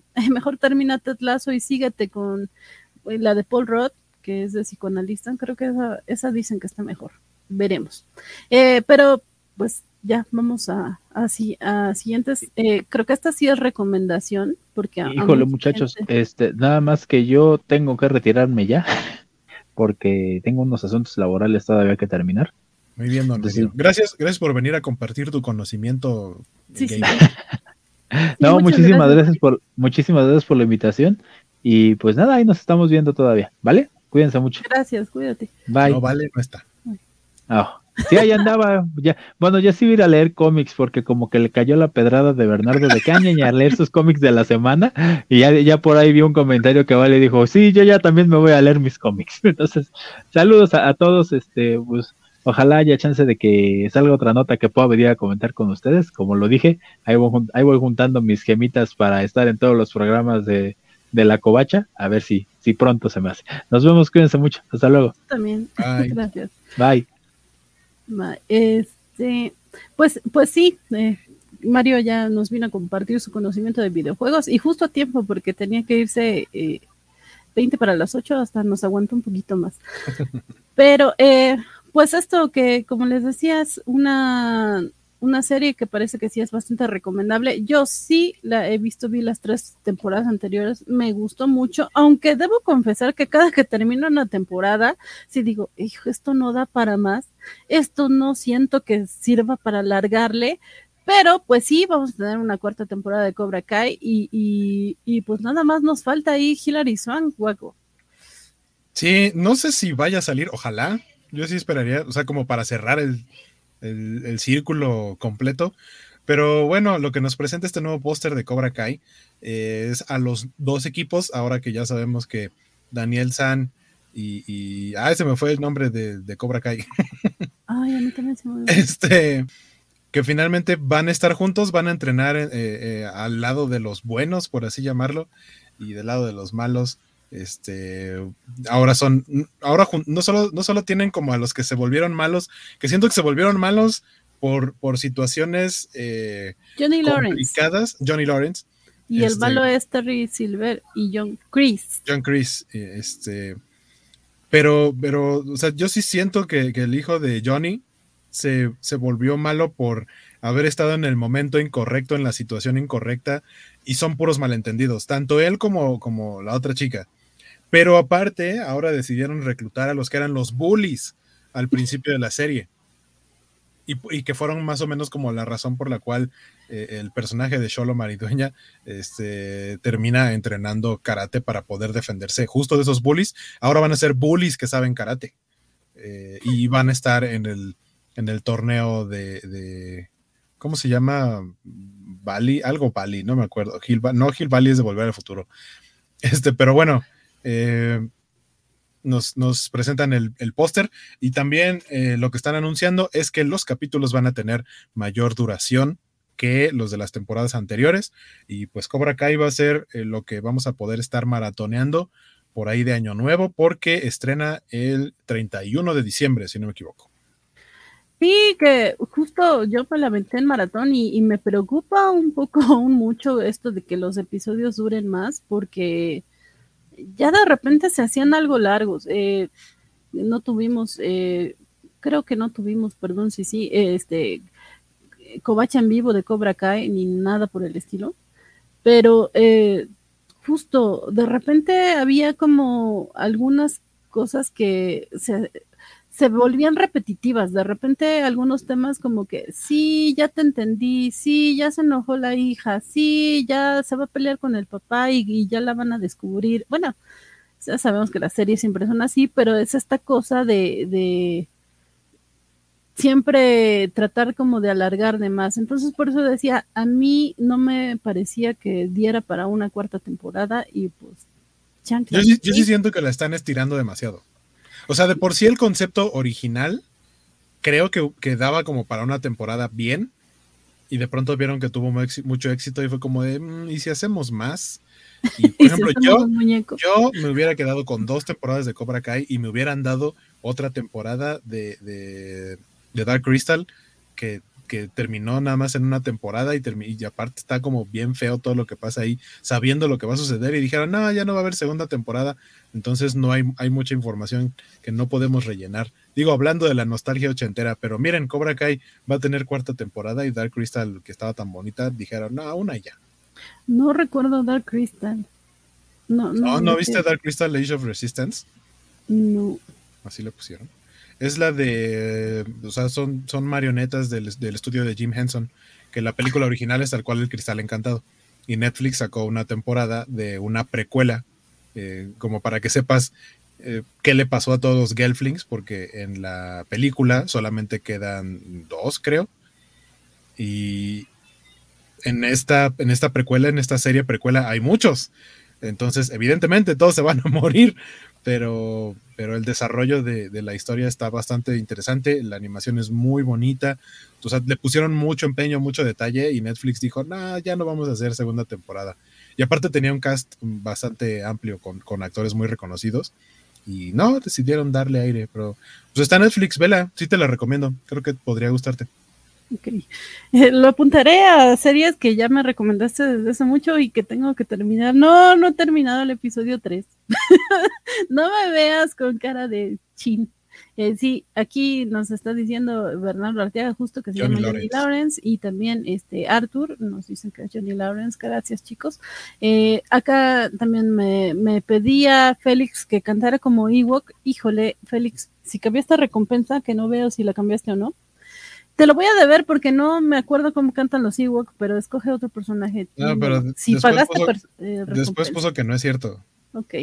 Qué bueno que no pagaste. No pagaste. no, sí pagó, sí pagó. Dice, ¿Ah, canjeó, un, hazlo tuyo, pero después puso, no es cierto, no es cierto. Entonces dime otro personaje u otra cosa que quieras que sea este dentro del límite de lo posible, Flex, porque de los Ewoks ah. sí, te, lo debo. Eh, no eh, pidas enseñar patas y cosas así. No, no, no. Aquí no es OnlyFans. claro que no. El OnlyFans ese lo, lo prometió la señorita Melonia y los dejó esperando. Eh, nos dice eh, Félix, empezamos con una variante ñoña llamada Omicron que viene de Cybertron y la última que nos barrerá de la existencia en un chasquido se llamará Thanos. Yo elijo que me lleve la variante Dark, Side. Sí, creo que Félix quiso hacer como un como una oda a las noticias con, con las notas que vamos a presentar, algo así. Pero eh, pues, pues ya, acabemos con, esto. Acabemos de una vez, por favor, rápidamente nos dice Arthur. El 30 de diciembre se estrena también en Netflix la película de Hilda and the Mountain King. Yo la animación, la, animación de Hilda también la tengo pendiente y se ve bastante bonita. Y dice Félix que ignoro cómo que aprendí a ignorar como vale y traiciono como Elizabeth. Chin, chin, chin. No, no me quiero, no quiero, no me quiero ganar ese hashtag.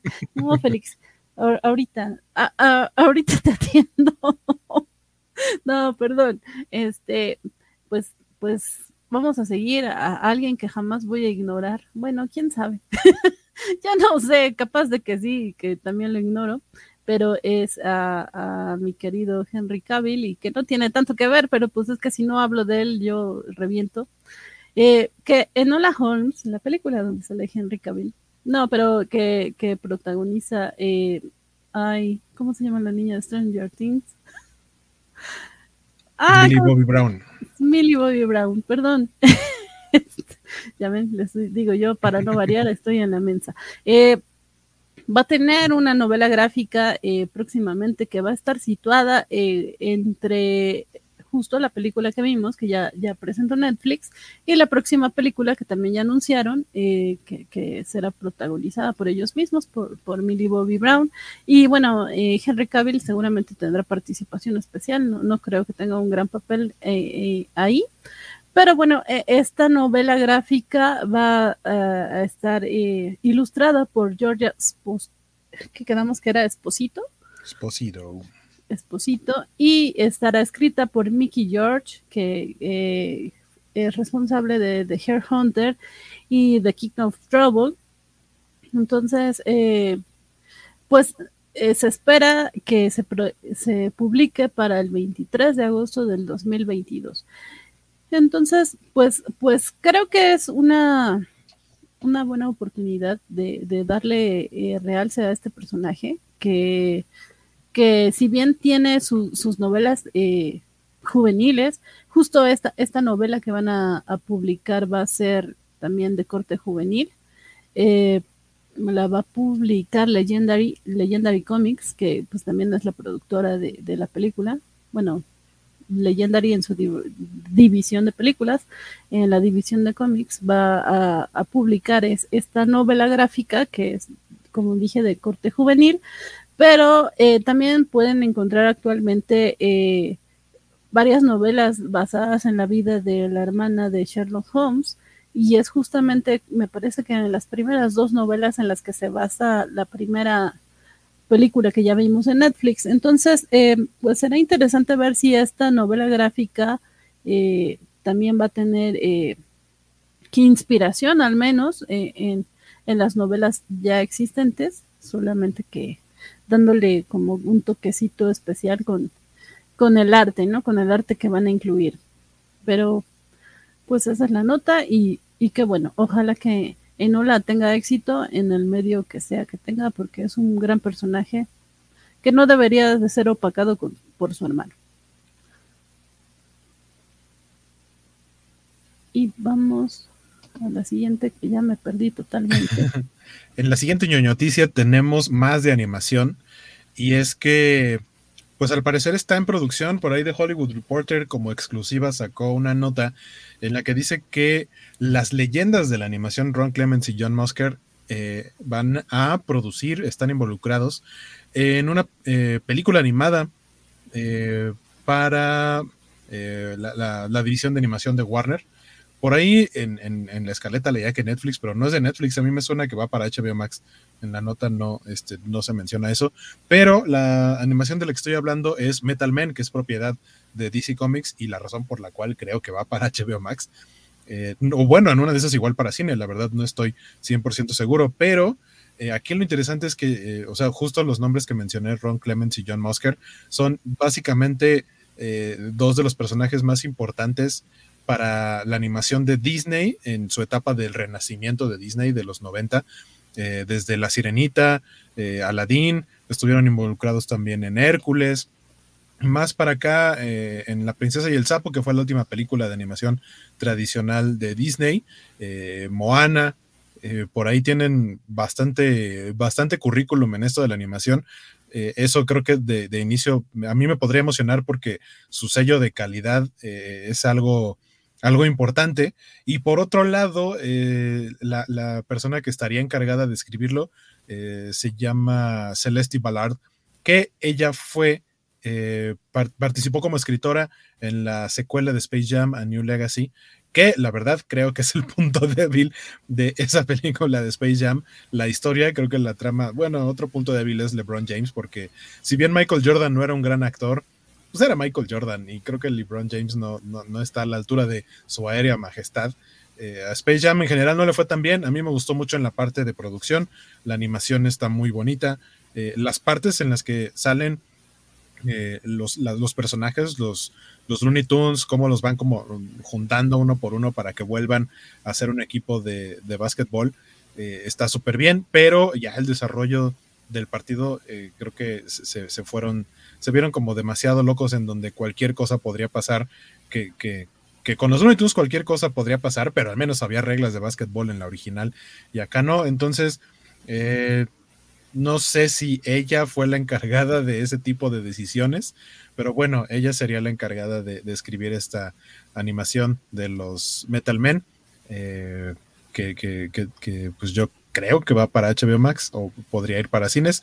Que recordemos que la, próxima película animada de Warner o de DC que vamos a ver es justamente la, la Liga de Super Mascotas, que por ahí salió hace poquito ya el segundo tráiler en donde vemos un poco más y básicamente ya nos contaron de qué va a tratar, porque yo creí que iba para otro lado, pero pues resulta que, el único que tiene, que el único que es un superhéroe tal cual es Crypto, y hay por ahí un accidente o algo así que hace que otros animales obtengan poderes y, ahora tienen que ayudar a Crypto a rescatar a la Liga de la Justicia.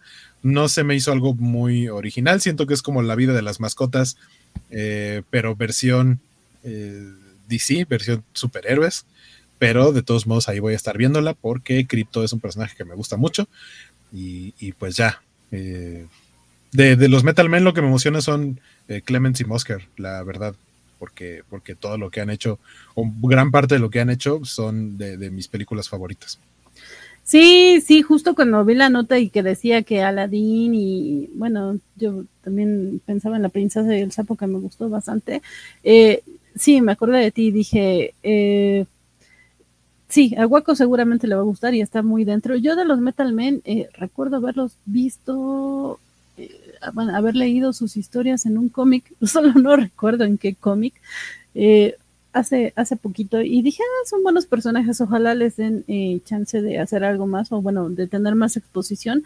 Así que creo que una animación de ellos y con estos encargados sí será muy bueno.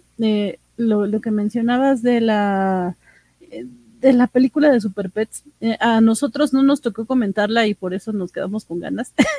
Así que por eso la estamos comentando ahora. Justamente también eh, me, decepcionó un poco ver sobre qué iba. Tenía mucha expectativa de decir, simplemente Ace, eh, creo que no es el Ace de mi corazón. No, para nada. Es que aparte, tal cual es el humor o la personalidad de ay Kevin se me olvidó el, apellido. Pero pero es este es este actor que sale en muchas de las producciones de La Roca porque son muy amigos en la vida real y van a mantener esa dinámica pero sí tal cual no no es Ace el batiperro que estamos acostumbrados a el batisabueso que estamos acostumbrados a ver. Y es que comentaban en las noticias de, del martes que fue donde hablaron del tema que Kevin Hart. gracias. Eh, que que muy probablemente este Ace no es ahorita el Ace que, de Batman, pero tal vez Batman posteriormente lo adopte y pues ya se convierta en, su Ace, ¿no? Pero eh, aunque eso pase, el diseño no se parece tanto. Aparte, en lo que se ve en el tráiler es que este Ace es flojo y tonto y, y ahí pues tiene mucho la personalidad de Batman, así como que es un perro que parece gato, en el sentido de no, no me interesa, no me toques, aléjate de mí, humano y demás. Entonces, no, pues no me está gustando, no me gustó la personalidad que pasaron. Crypto es hermoso, por supuesto que es hermoso y, y, y, se va a llevar eh, la película, pero híjole, no, a ver, como, como bien dices, yo también la voy a ver, sé que la voy a amar porque DC y perritos, lo prometo que no me los como, pero pues a ver qué, y, y esta de Metal Men sí le tengo muchas ganas, a ver qué tal. Eh, nos dice rápidamente Spider Games, Buenas noches, ya hablaron de Megaman y creo que el mismo se contestó porque puso carita triste. Sí, ya hablamos de Megaman. De Metal Man he leído poco, pero me gustaron los personajes en la grandiosa saga de Pánico en el Cielo. Justo eso, yo, yo, o sea, sí leí Pánico en el Cielo, pero seguramente estaba muy chico y la neta no me acuerdo, tal vez debería releerla. Pero de los Metal Men, yo realmente lo que ubico es su papel en el crossover en los cómics de Amalgam, eh, en donde era Magneto and the Magnetic Men, si no me equivoco, creo que ese era el equipo en donde está una mezcla de los Metal Men con otros personajes de Marvel. Eh, pero ubico muy poco, o sea, solamente sé que es un científico brillante, eh, para variar, que tiene, este, que crea robots de, a los que les ponen nombres tal cual de, metales. Pero más allá de eso, la neta es que no tengo mucha idea de los Metal Men, por lo tanto no me desagrada una película. Creo que podría presentarnos al, un poco más mainstream a estos personajes. Sí, que es algo que Marvel ha hecho muy bien, eh, presentando personajes que nadie conoce y que se vuelven populares, ¿no? Eh, los Metal Men creo que tienen ese potencial, veremos, ojalá que lo hagan bien. Mr. Max nos dice, yo los leí en la etapa cuando desapareció la Justice League en New 52. Ace debe ser perro pastor alemán. Ace, Ace, ha sido diferentes razas. Ha sido pastor alemán, ha sido Doberman, ha sido gran danés. Entonces, eh, o sea, entiendo que esta raza eh, que, presentan en la película de las super mascotas no es ninguna de las que acabo de mencionar y eso es lo primero que brinca, eh, pero, pero vaya, sí ha sido diferentes razas. Y por ahí pregunta que qué raza es cripto, según yo siempre lo representan como un labrador. Sí, yo también eh, les preguntaba eso para molestarlos el, el, martes que lo nombraban porque peleábamos justo de qué raza era Ace y dicen, ay, a ver, tú sí sabes y yo, ah, no, pero a ver, dime qué raza es cripto y no, tampoco sabían, pero sí, parece más un labrador. Eh, y también Mr. Max nos dice el nombre que, que no Kevin Hart. Gracias, Mr. Max. Kevin Hart. Pistachón pedía que habláramos de los Metalmen y pues ya se lo cumplimos. Y hasta, hasta ¿qué te podré decir, Spider-Games? Bájale tres rayitas a tu odio o pánico en el cielo. Pero no lo odia, dijo, nada más dijo de la saga Pánico en el cielo. Y dijo, sí, justo. Este, que lo que pasa es que Jesús Monroy quiere pelear. Pelea, pelea, Jesús. Pero a mí sí me gusta Pánico en el cielo. Ah, entonces yo odio Pánico en el cielo. Impuesto a los pantalones bombachos. Así están ahorita, muchachos. Y nos dice Mr. Max, ¿qué raza es cripto? Sí, justo, justo, Mr. Max ya. Según yo es un labrador. Es, más fácil de representar cripto. Sí, sí, sí. Eh, pero de personajes que yo sí odio, bueno, no, no odio, pero no, no, no me encantan y, que, y que Skywalker va a defender acá. Igual aquí sí hay pelea, chicos. no, no lo sé. Y, y, voy a tratar de así ponerles bien poquito de este fragmento porque si no nos va a banear Warner, pero es el Peacemaker, que, que este día eh, eh, lanzó su tráiler. James Gunn eh, presentó su tráiler en su cuenta de Twitter y pues es, es, lo que vamos a ver a continuación. Que no, no dejen que, que corra todo el tráiler si no nos van a banear. Pero sí, es justo eh, protagonizado por John Cena, por John Cena que Jorge nos decía que, que no le gustó porque mató a, ay, no recuerdo qué personaje en su uh, Squad.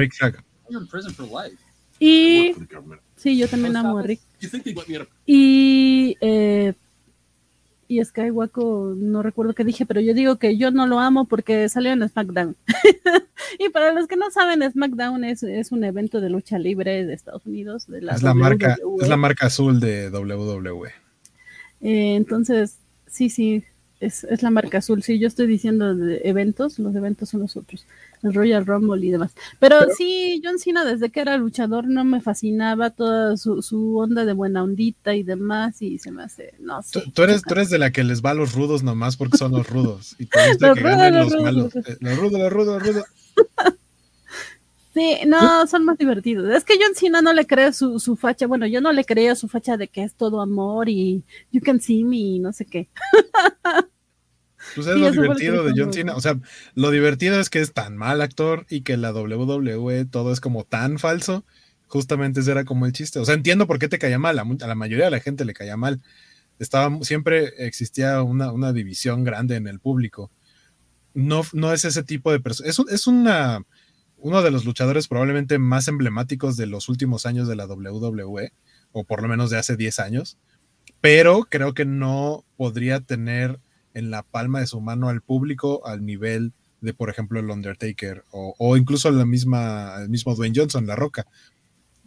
Sí, sí, pero eh, no, no sé, o sea, yo sé que es como dices tú, el chiste de todo ese personaje, pero no, no, a mí, yo, yo no se lo compro.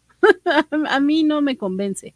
Eh, y, y, bueno, junto con el tráiler vimos esta portada, este portada, este póster, que es que yo me quedé con la idea de que tiene toda la fecha de portada de Empire, parece portada de revista y es uh -huh. sí, ok, ya sabemos que tienes a John Cena, ajá, no me, no me fascina a lo que sigue, que, no, no, sale solo John Cena en el póster, pero pues sí es así como de ni quién pela a los que están atrás, o sea, en el tráiler estábamos viendo el personaje y ya saben, yo mis burradas que no me acuerdo de los nombres, pero en el tráiler vemos este personaje con capucha negra y, y lentecitos rojos, eh, que me da la impresión de que como que va a ser el villano de esa serie y en el póster está hasta atrás, hasta atrás. Es decir, de, ah, sí, tu serie va a tratar de John Cena, no me interesa. no sé, a lo mejor aquí nos vemos en, en, no sé, unos cuantos meses y les diré, oh, sí, es maravillosa, me retracto, porque sí sé retractarme, pero la neta es que no, no, no, no, no, no me llama la atención de entrada. Pero bueno, a mí, la, la, a mí, yo, yo, decía que a mí sí me, o sea, vaya, desde, a mí me sorprendió gratamente en la película este personaje, porque justo venimos de un, de la idea de John Cena del todo bueno y que es amable con los niños y que se enfrenta a los malos, o sea, aparece un rudo en el escenario y llega John Cena a salvar al que le están partiendo la cara porque le echaron un montón los malos.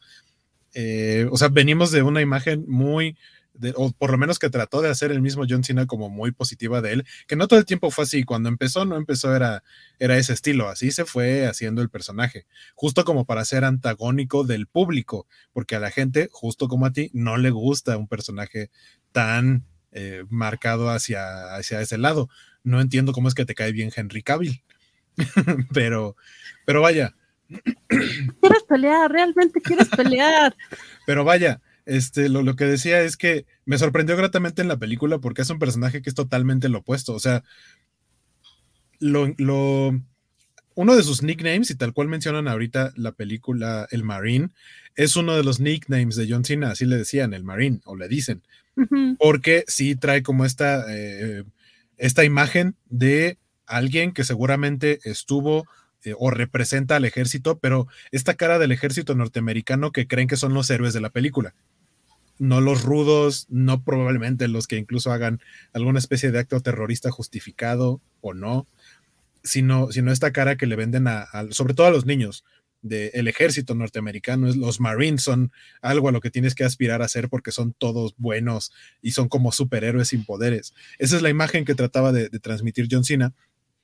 Y la versión de, de, o más bien Peacemaker en sí, en la película y ahora en la serie, es como una persona sí se tragó ese cuento de que los Marines y de que el ejército tiene que, o sea, de hacer todo con tal de proteger al país, porque a fin de cuentas eso es lo que hace. Él cree que está siendo el héroe al obedecer a alguien superior eh, en la milicia. Él tiene que hacer lo que sea, no, no tiene sentido común y no tiene una guía moral. Eh, o sea, incluso está en el chiste de que le dicen, o sea, si te dicen que hay una playa llena de penes, te los vas a comer todos, así de, bueno, pues si por defender a mi país tengo que hacerlo, sí lo haría, es como, ¿qué? ¿En serio estás loco? O la frase que dice que, que, él se atrevería a matar hombres, mujeres y niños con tal de, de, de defender prácticamente a su bandera, al país y demás. Es un personaje, es un patriótico eh, llevado al extremo, pero que lo que muestra la serie es que podría tener un momento de redención, o sea, de, de darse cuenta de, de, de, que no tiene que llegar a esos extremos. Sí, su redención y, es que, como pide Spider-Games, muera gráficamente al final. No creo que vaya a morir gráficamente, yo creo que va a regresar para otra película y probablemente en otra película, si muera siendo un ya, ya pasé por el proceso, ya aprendí que no debía haber matado a Rick Flag porque él estaba buscando el bien y yo estaba buscando lo, hacer caso a lo que me dijo mi, mi jefe. Eh, y eso es lo que va a tratar de hacer la serie, como de redimirlo un poco, o sea, de, que de pronto sí tenga conciencia y no solo siga órdenes. Pues lo que me queda claro de lo que nos acabas de decir es que esta serie está creada para gente como yo. o sea, todo lo que dijiste de, no, pues la gente no tiene que quererlo y por eso, sí, yo les compré todo el show por lo que se ve. y si me atrevo a verla, voy a terminar comprándoles, comprándoles que John Cena se, se regeneró. Así que no la voy a ver por eso. Porque no quiero que John Cena se, se incluso, incluso, te van a dar un trasfondo, o sea, porque él obedece al país, pero al mismo tiempo tienes escenas con su papá y totalmente el personaje es un estereotipo de daddy issues antes de haber llegado al punto en el que te muestran a su papá en pantalla. Su papá es un patán, en algún momento está en la cárcel y él lo que está tratando es de decir, mira papá, siéntete orgulloso de mí, porque ese es, el perfil, totalmente el perfil. Siéntete orgulloso de mí que terminé en la milicia. Mira papá, salvé a Estados Unidos matando mujeres, niños y demás, y a un compañero de equipo que estaba buscando salvar al mundo. ¿Sabes cómo si vería esta serie? ¿Cómo? Si Marvel, se, eh, si Marvel, perdón, si, si Warner se atreviera a poner a CM Punk, si pone a CM Punk en esta serie, híjole, sí, la, llevo hasta el cielo. Pero lo dudo porque CM Punk ya, bueno, sí, está haciendo películas y de repente escribe uno que otro cómic de drags y no sé qué, pero, pero no, no creo. Así que, pues no sé, Seguro la voy a ver porque la voy a reseñar, pero. Yo sí le tengo muchas ganas a la serie. Pero no, para nada le tengo ganas. Aparte, quiero ver los chistes que van a hacer con el águila. O sea, lo poquito que salen en los trailers me da mucha risa. Eh, nos dice eh, Mr. Max, eh, yo yo lo odié en el Marine, tanto anunciaban esa peli y fue un asco. Es una producción de. Si ustedes ven que una película dice producción de WWE, que es WWE Pictures, si no me equivoco, en automático sepan que es una película con un presupuesto limitado y orientado y dirigido a fanáticos tal cual de la WWE, sin mucho trasfondo. Hay una que otra producción que ha, tenido buenos comentarios, como si no me equivoco, el de la familia de, bueno, la historia de Paige y su familia, eh, que son como una familia de luchadores tal cual, esa recibió buenas críticas. Eh, y yo vi un cachito y sí me estaba gustando. No la terminé de ver porque me tenía que ir y la estaban pasando en la tele. Pero en general, el tono de las películas, producción de WWE, son como de Hallmark. O sea, son como para verlas un fin de semana. Hallmark? Eh, Hallmark es, o sea, Hallmark es esa cadena que te pone películas de Navidad sí. con historias aburridísimas y demasiados clichés. Vaya, es, ese tipo de producto. Miren, gente, yo sé que se les va a caer un ídolo aquí, pero yo, amo las películas Hallmark. Ah. Y, me estoy riendo porque ya sé que no soy su ídolo, pero sí, neta, yo, yo, a mí pónganme la película de Navidad más tonta que exista y las veré siempre todas. Y por eso amo Hallmark Channel. Ese es mi papá. Mi papá ve películas de Navidad en agosto. Soy tu papá, qué horror. yo a mi papá lo caché así, ¿qué estás viendo, papá? Una película de Navidad. Y yo, pero es agosto, papá. Sí, pero ahorita estaba, están pasando películas así, maratón de películas de Navidad en agosto. Y yo, ok. ¿No quieres verla? No, yo creo que no. sí, soy Team tu papá. Pero no, volviendo a esto de John Cena y la WWE, si son fans de la WWE o si son fans de John Cena y un producto que sí vale muchísimo la pena, o bueno, es más ñoño y a mí me gusta mucho, aunque después de lo que les acabo de decir de Hallmark, yo sé que no tengo credibilidad, pero en HBO Max está Los Picapiedra y la WWE la WWE. Los Picapiedra conocen a la WWE y está genial porque ves a un John Cena así como Pedro Picapiedra, así más grandotote y también sale Cien que es, que es el maloso de, todos los malos y sale creo que de Undertaker, algo así. Todos eh, eh, situados en la edad de piedra. Está bien divertida esa, esa animación. Y, pues sí, esa sí se la recomiendo mucho. Y acá Mr. Max este, me leyó el pensamiento, dice, ya sé que tienes a John Cena, no me fascina, prefiero comer cecina de Yecapixtla. y pobre hueco tiene que No, pero tenía que haber sido de, comer cecina en la cocina. Sí, que estaba bien, cecina en la cocina. Eh, pregunta Félix. En ese sentido, ¿es peor Use Agent o Peacemaker en los cómics? No, Peacemaker. en, los ¿En los cómics? Ajá. Yo de Peacemaker en los cómics ubico muy poco. A Peacemaker lo conocí porque eh, hace muchos años, cuando estaban de moda las tarjetas coleccionables, un, compré un sobre de, de DC, o probablemente fueron varios sobres porque tengo varias tarjetas. Y una de las que me salió justamente fue la de Peacemaker y así como de, ah, este dude, ¿qué onda? Pero, pero mucho más allá de eso, no, no conozco al personaje más que lo que ahora nos ha presentado James Gunn en la película y lo que viene ahora para la serie. Nos dice eh, Mr. Max, ojalá Rick Flag reviva y también Boomerang, que vuelvan a aparecer sin ninguna explicación, algo súper cosa de cómic. Sí, Mr. Max, yo también quisiera que pasara lo mismo. Y, y, justo de esos dos personajes. Que salga Octagón como villano, sí, Spider Games, apoyo tu moción. Se la compro, sí. Traiciona como Elizabeth, pues sí.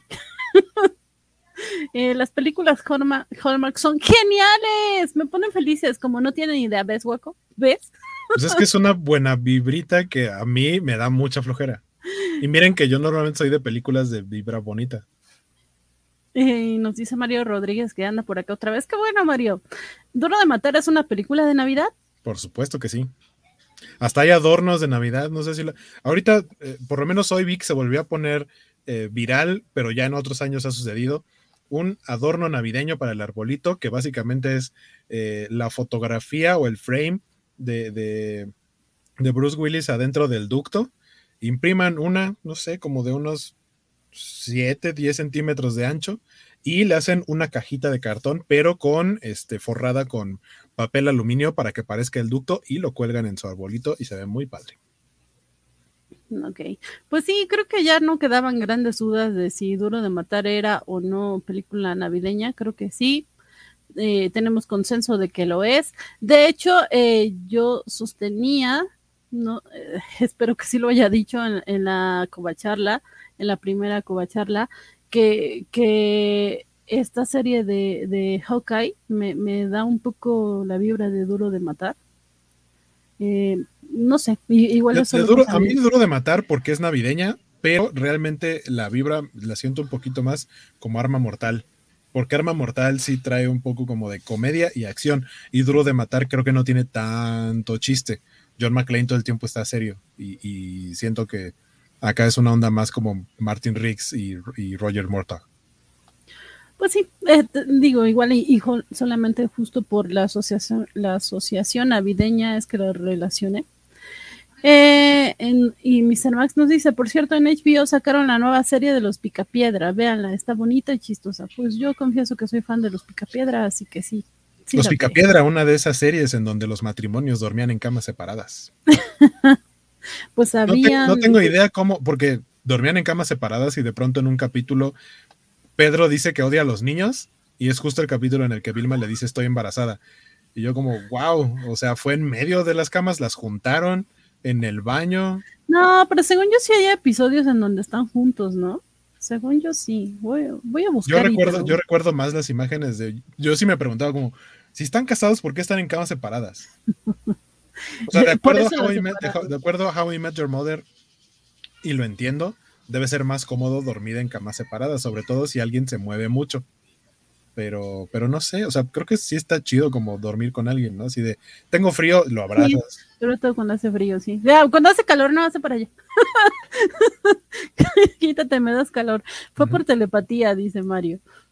Eh, nos dice, eh, ah, ya me, ah, nos dice Arthur, no sé cómo, no sé, como que las películas de Hallmark son muy para chicas. Pues no discrimines, Arthur. Eso, eso tendría sentido específicamente por, por quienes estamos hablando ahorita. Si yo soy chico y no soy fan, y Van es chica y sí es fan. O sea, específicamente en, en, en, este núcleo, sí funciona esa premisa. Pero a mi papá, mi en papá no es chica familiar, no. y, este, y sí le gusta. O sea, algo que tampoco me gusta de las películas de Hallmark es que todas tienen de esos doblajes feos de santos cielos, no puedo creer lo que está sí. sucediendo, así de, y esa sonrisa que tienes en la cara, como, no. Pero Danica McKiller es, es, una frecuente de esas películas, así uh -huh. que si les gusta la chica de los años maravillosos, ahí la pueden Cooper. ver seguido. Winnie Cooper. Eh, nos dice Mr. Max, y sí, Mr. Max, vamos a pasar tu, tu, petición a la administración. Díganle a los ejecutivos de la covacha que suban las pláticas de Hawkeye a podcast para poder escucharlos. Sí, Mr. Max, prometemos remediar pronto ese asunto. Em, eh, Félix Farsar, ¿qué se siente estar a días de su aniversario? Porque celebramos con un programa de seis horas no sé, este, Félix, ahí vamos a hacer como Vicente Fernández, mientras sigan eh, comentando en el chat, ahí seguiremos ver. Eh, y, aparte las chicas españolas también a ver cuánto nos aguantan. Exactamente, porque para ellas iba a ser madrugada, o sea, nosotros vamos a estar bien frescos en la tarde, pero para ellas es madrugada. Nos dice Spider Games, en esa época en la TV los matrimonios dormían en camas separadas si es más cómodo, no le digan a mi esposa.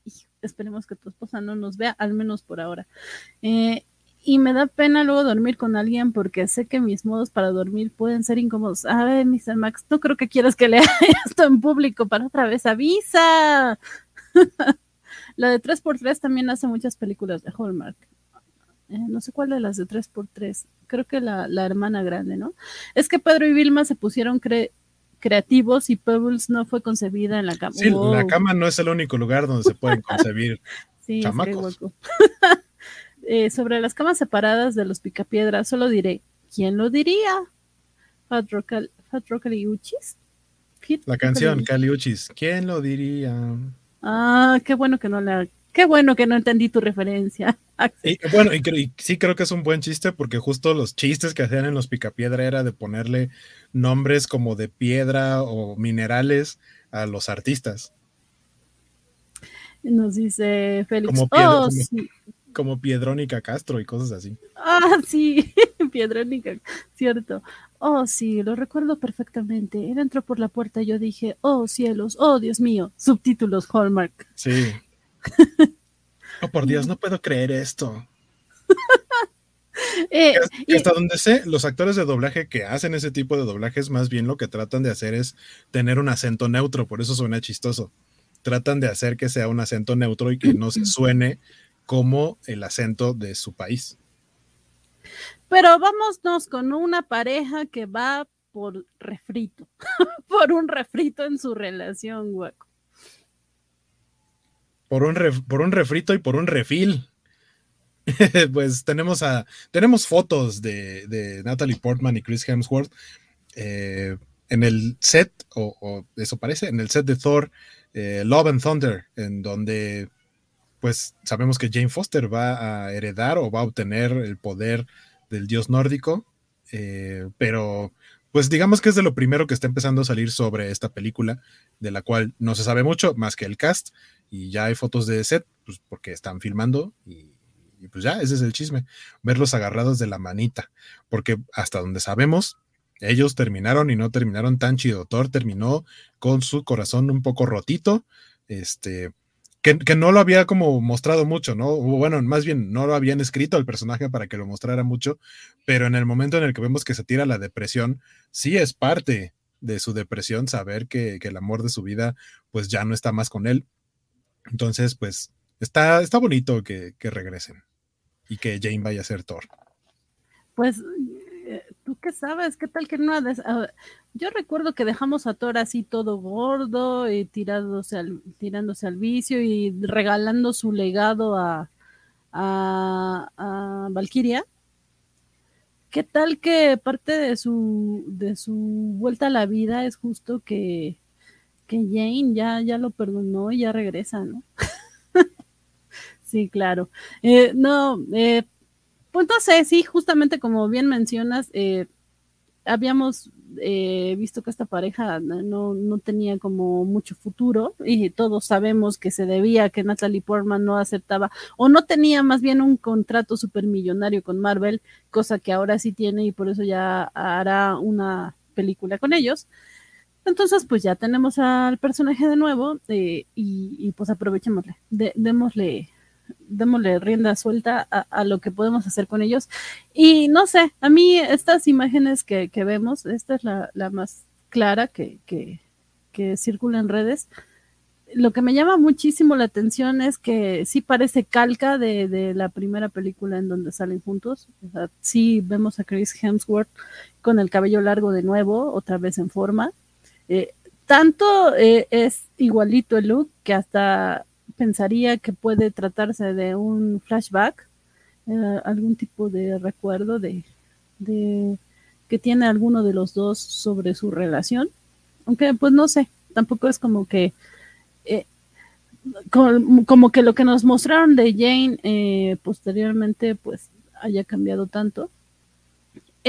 Otra cosa que circuló en redes en la semana que es, es pura nota como para darle más publicidad a la película es que la guionista estaba diciendo que esta película romperá todos los esquemas de, Marvel Comics y, que es súper divertida y exorbitante. Y es así de, ok, a ver, si, si, si Thor Ragnarok ya eh, tenía un nivel de chistes muy alto y ya había roto muchas expectativas, agárrense porque esta viene peor, viene recargada. Entonces, para los que no amaron Thor Ragnarok, eh, sí siento que tienen que ir este, con pies de plomo a ver esta, esta película. Yo la verdad es que sí estoy muy dentro porque soy muy fan de, del actor de Jason Aaron en los cómics. Y, cuando Jason Aaron escribía el personaje, tenía muy en mente a Natalie Portman eh, para que la interpretara eh, se le cumplió el sueño a él y a todos los que seguimos su run. Y vamos a ver a Natalie Portman portando eh, el manto de Thor, eh, cargando el, martillo. Así que, pues sí, con eso ya le tengo todas las ganas del mundo. Pero también sabemos que Ragnarok dejó muchas cosas en pausa. Tenemos que ver qué onda con Loki, porque pues también lo dejamos entre muerto y no en su serie. Eh, eh, Thor, pues como dije, ya había abandonado como que sus, sus funciones de rey. Y, pues también vimos que Valkyria eh, será abiertamente eh, lesbiana, bisexual, no, no, será solo lesbiana. Entonces, andaban especulando que la relación amorosa que tendría sería con Jane. Entonces, pues hay muchas interrogantes sobre esta película que no, no, unas cuantas fotos no nos van a develar y qué bueno, mejor que siga así, es mejor enterarse de las cosas en, el cine y no en los trailers o en los rumores de internet. Pero pues ya tenemos a esta pareja aparentemente muy feliz. Y bueno, vamos a leer comentarios si no tienes otro comentario al respecto, Guaco. Sí, hay comentarios chistosos ahí, pásalos, por favor. Em, bueno, em, eh, Félix, la Biblia tiene un gran ejemplo de eso, ni siquiera lo concibieron, hablando de los picapiedra. Ok, eh, qué gusto que Guaco eh, sí entendió la referencia. Perdón, este, perdón, Axel, yo soy la papa de las referencias. A su máquina, esa imagen de Thor nunca la vi a su máquina, yo a su máquina. A su máquina. no, es un dios nórdico a su máquina. es que justo, justo circuló apenas hoy. Eh, la Biblia es un gran libro, de ficción, uno de los primeros round robin de la historia. Eh, Axel, se reconciliaron Jane y Thor, bien por ellos. A ver si pronto vemos fotos de Christian Bale y Russell Crowe en personaje. Sí, ojalá. Ojalá que, ya sabemos que Christian Bale va a interpretar al villano de esa película, ¿no? Y Russell Crowe será eh, Zeus. Entonces, pues sí, sí será bueno. Ojalá. Pero digo, es demasiado pronto para que las muestren, ¿no? Me, me llamó mucho la atención que empezaran a salir cositas de Love and Thunder. Yo siempre la vi como The Ultimates de Morrison. Solo sirve para matar mosquitos y otros bichos. Le, le decía, le contesta Spider-Games. Ah, nos dice Félix que ya hay fotos de en redes de Bale como Gore. Pues pásanos, pásanos las Arrólalas. Porque no, yo no las he visto. Estaría interesante que esta foto sea un flashback de su ruptura. Oh, de su ruptura, sí, sí, sí. Queremos ver sangre. hay Ultimates de Morrison, hay la Biblia. Pues es que los Ultimates son de Mark Miller. eh, Spider Games, concuerdo con Vane, mucha gente ya le trae ganas a, a Natalie Portman también. Sí, sí, justo. no, yo siempre he dicho que, que, si, que si fuera lesbiana, Natalie Portman sería mi crush. Eh, Mr. Max, aprende a acentuarse, escribe a su máquina, esa es drújula.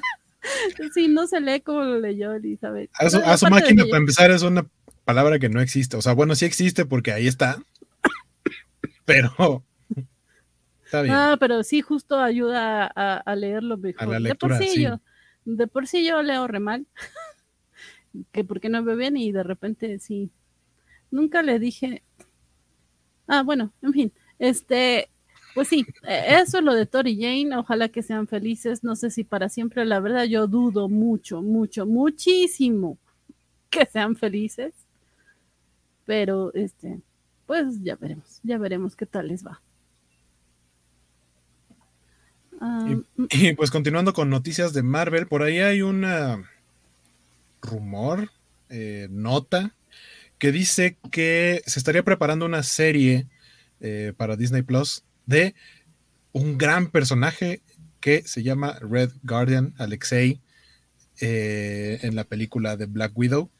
Que a mí la verdad es que no me emociona tanto, o sea, sí me pareció un personaje divertido, pero no estoy tan seguro de que tuviera el peso necesario como para tener su propia serie. O sea, vaya, a Hawkeye cuántos años le tomó tener su propia serie y que de pronto ahorita menos de un año que se estrenó Black Widow, este personaje están pensando en hacerle su propia serie. No sé.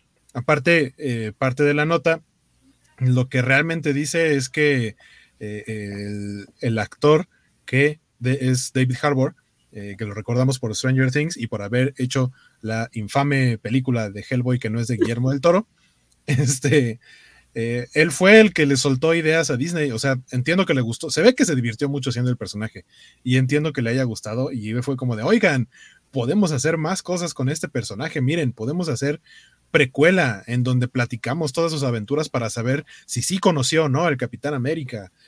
O también podría ser eh, qué fue lo que hizo después de los eventos de, Endgame, por ejemplo, eh, eh, donde si, si, podría tener o no relación con, este, con, con, el equipo que está formando Valentina Alegra de Fontaine, que es Julia Louis Dreyfus. Eh, y, juntarse con el Barón Simo y, con el US Agent. Eh, pero siento que más bien son como, como aventar monedas al aire, ¿no? Como en una de esas hay serie y si hay, me gustaría que fuera de esto, pero, pero yo no estoy tan seguro, uno, de que se haga y dos, de que también funcionaría una serie sobre este personaje. Sí, que, que como dices, e, es, mera especulación, sí, concuerdo totalmente contigo. La verdad es que sí suena como de, ay, pues ya que estamos en Navidad, vamos a ver si, si, si es chicle y pega, ¿no? Eh, a mí... A ver, si Santa Claus le trae el regalo. o si no, y si no se lo trae, igual él también se puede vestir de Santa Claus. No, la verdad es que eh, a mí me gusta mucho él como actor, siento que es súper simpático y le echa muchas ganas a las producciones. Eh, sí, tú dices en la infame Hellboy, eh, que qué triste que haya salido tan mala porque él estaba súper, súper emocionado de interpretar al personaje y a la mera hora, pues no, no pegó, ¿no? Cuando no tienes un buen guion, pues por más que le eches ganitas o que te prepares y leyendo cómics, pues no, no, no, no da, ¿no? Entonces, pues sí, como dices, él, él se siente muy a gusto con, se sintió muy a gusto con el personaje y, cree que hay para darle, por supuesto, yo puedo decir, uy, hay, hay mucho más para dar de Elizabeth de, como conductora, por supuesto, sí, pónganla en todos lados, pero de eso a que la gente quiera que pase, eh, pues hay una enorme diferencia y, y no, no recuerdo quién decía la vez pasada, creo que era Jorge, que, que Disney Plus no tenía una,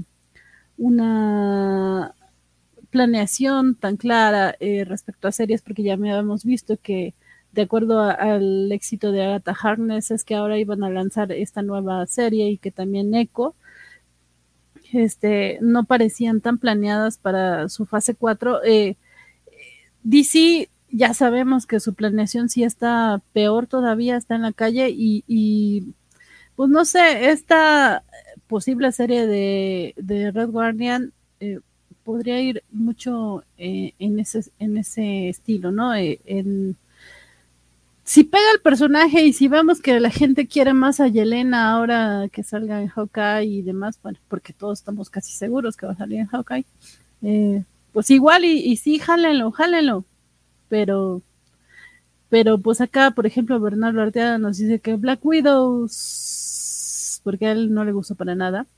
Eh, a mí, a mí sí me gustó, pero como bien mencionas, no, no estoy segura de que más allá de que sí me gusta el actor, eh, me guste ver al personaje en una serie. Aunque si la ambientan en Rusia, sí, sí, todo. Tengan todos mis cobacholares. Quiero ver más de la mafia rusa y los espías y más. Si lo hicieran así, igual y, y sí, sí le entro.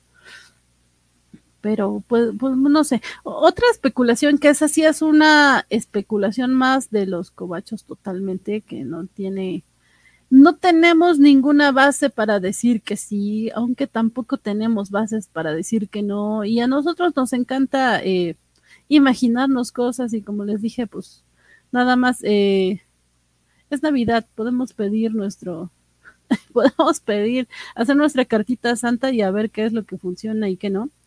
Eh, hoy vimos, y me estoy tardando porque no encuentro la imagen, pero hoy vimos al guapísimo de Sebastián, están compartiendo una foto en sus redes sociales eh, leyendo Reckless, que hablando fuera de cámaras, resulta que pues, nadie de nosotros hemos leído Records, pero va a ser una buena oportunidad eh, de, hacerlo pronto porque Panini va a publicarla justamente eh, la semana pasada. Anunciábamos que Panini va a traer esta, esta novela gráfica a, a, México y que para los que no lo hemos leído, el hecho de que Ed Brubaker y Sean Phillips sean los, los la mancuerna que que a cargo de, esa serie, pues ya tendría mucho que decirnos a nosotros. Seguramente en los cómics de la semana hablarán de ella, si no es que ya lo han hecho.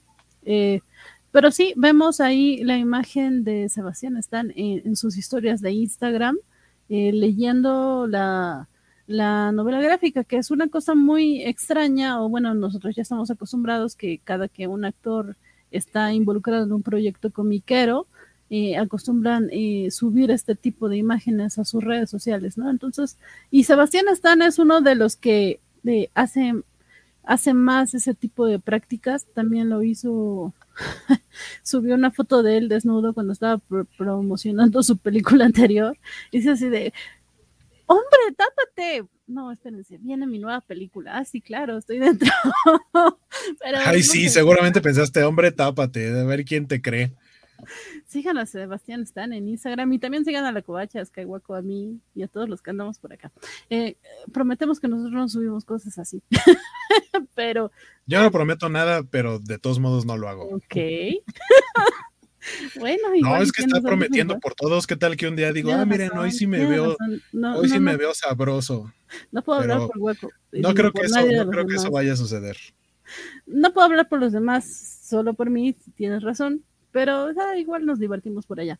Eh, entonces, pues eso, eso de Sebastián Stan y Records, que vayan a preguntar a los cómics de la semana si es que no hablan de ello por iniciativa propia.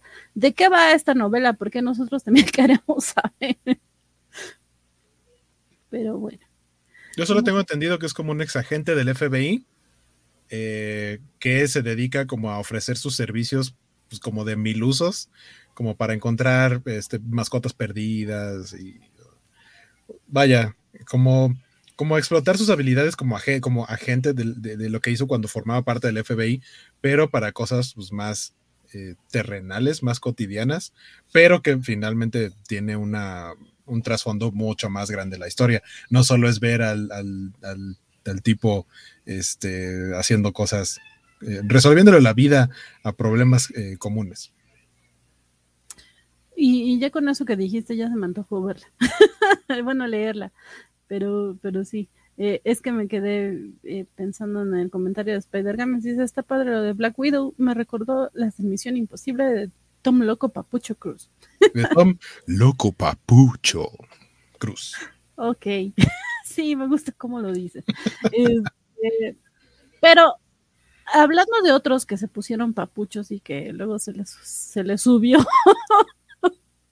Ay, me encanta que nada más estoy haciendo reír a Guaco con tanta jugada que digo. Pero se le subió la, la papuchura al cielo y perdieron el piso por lo mismo.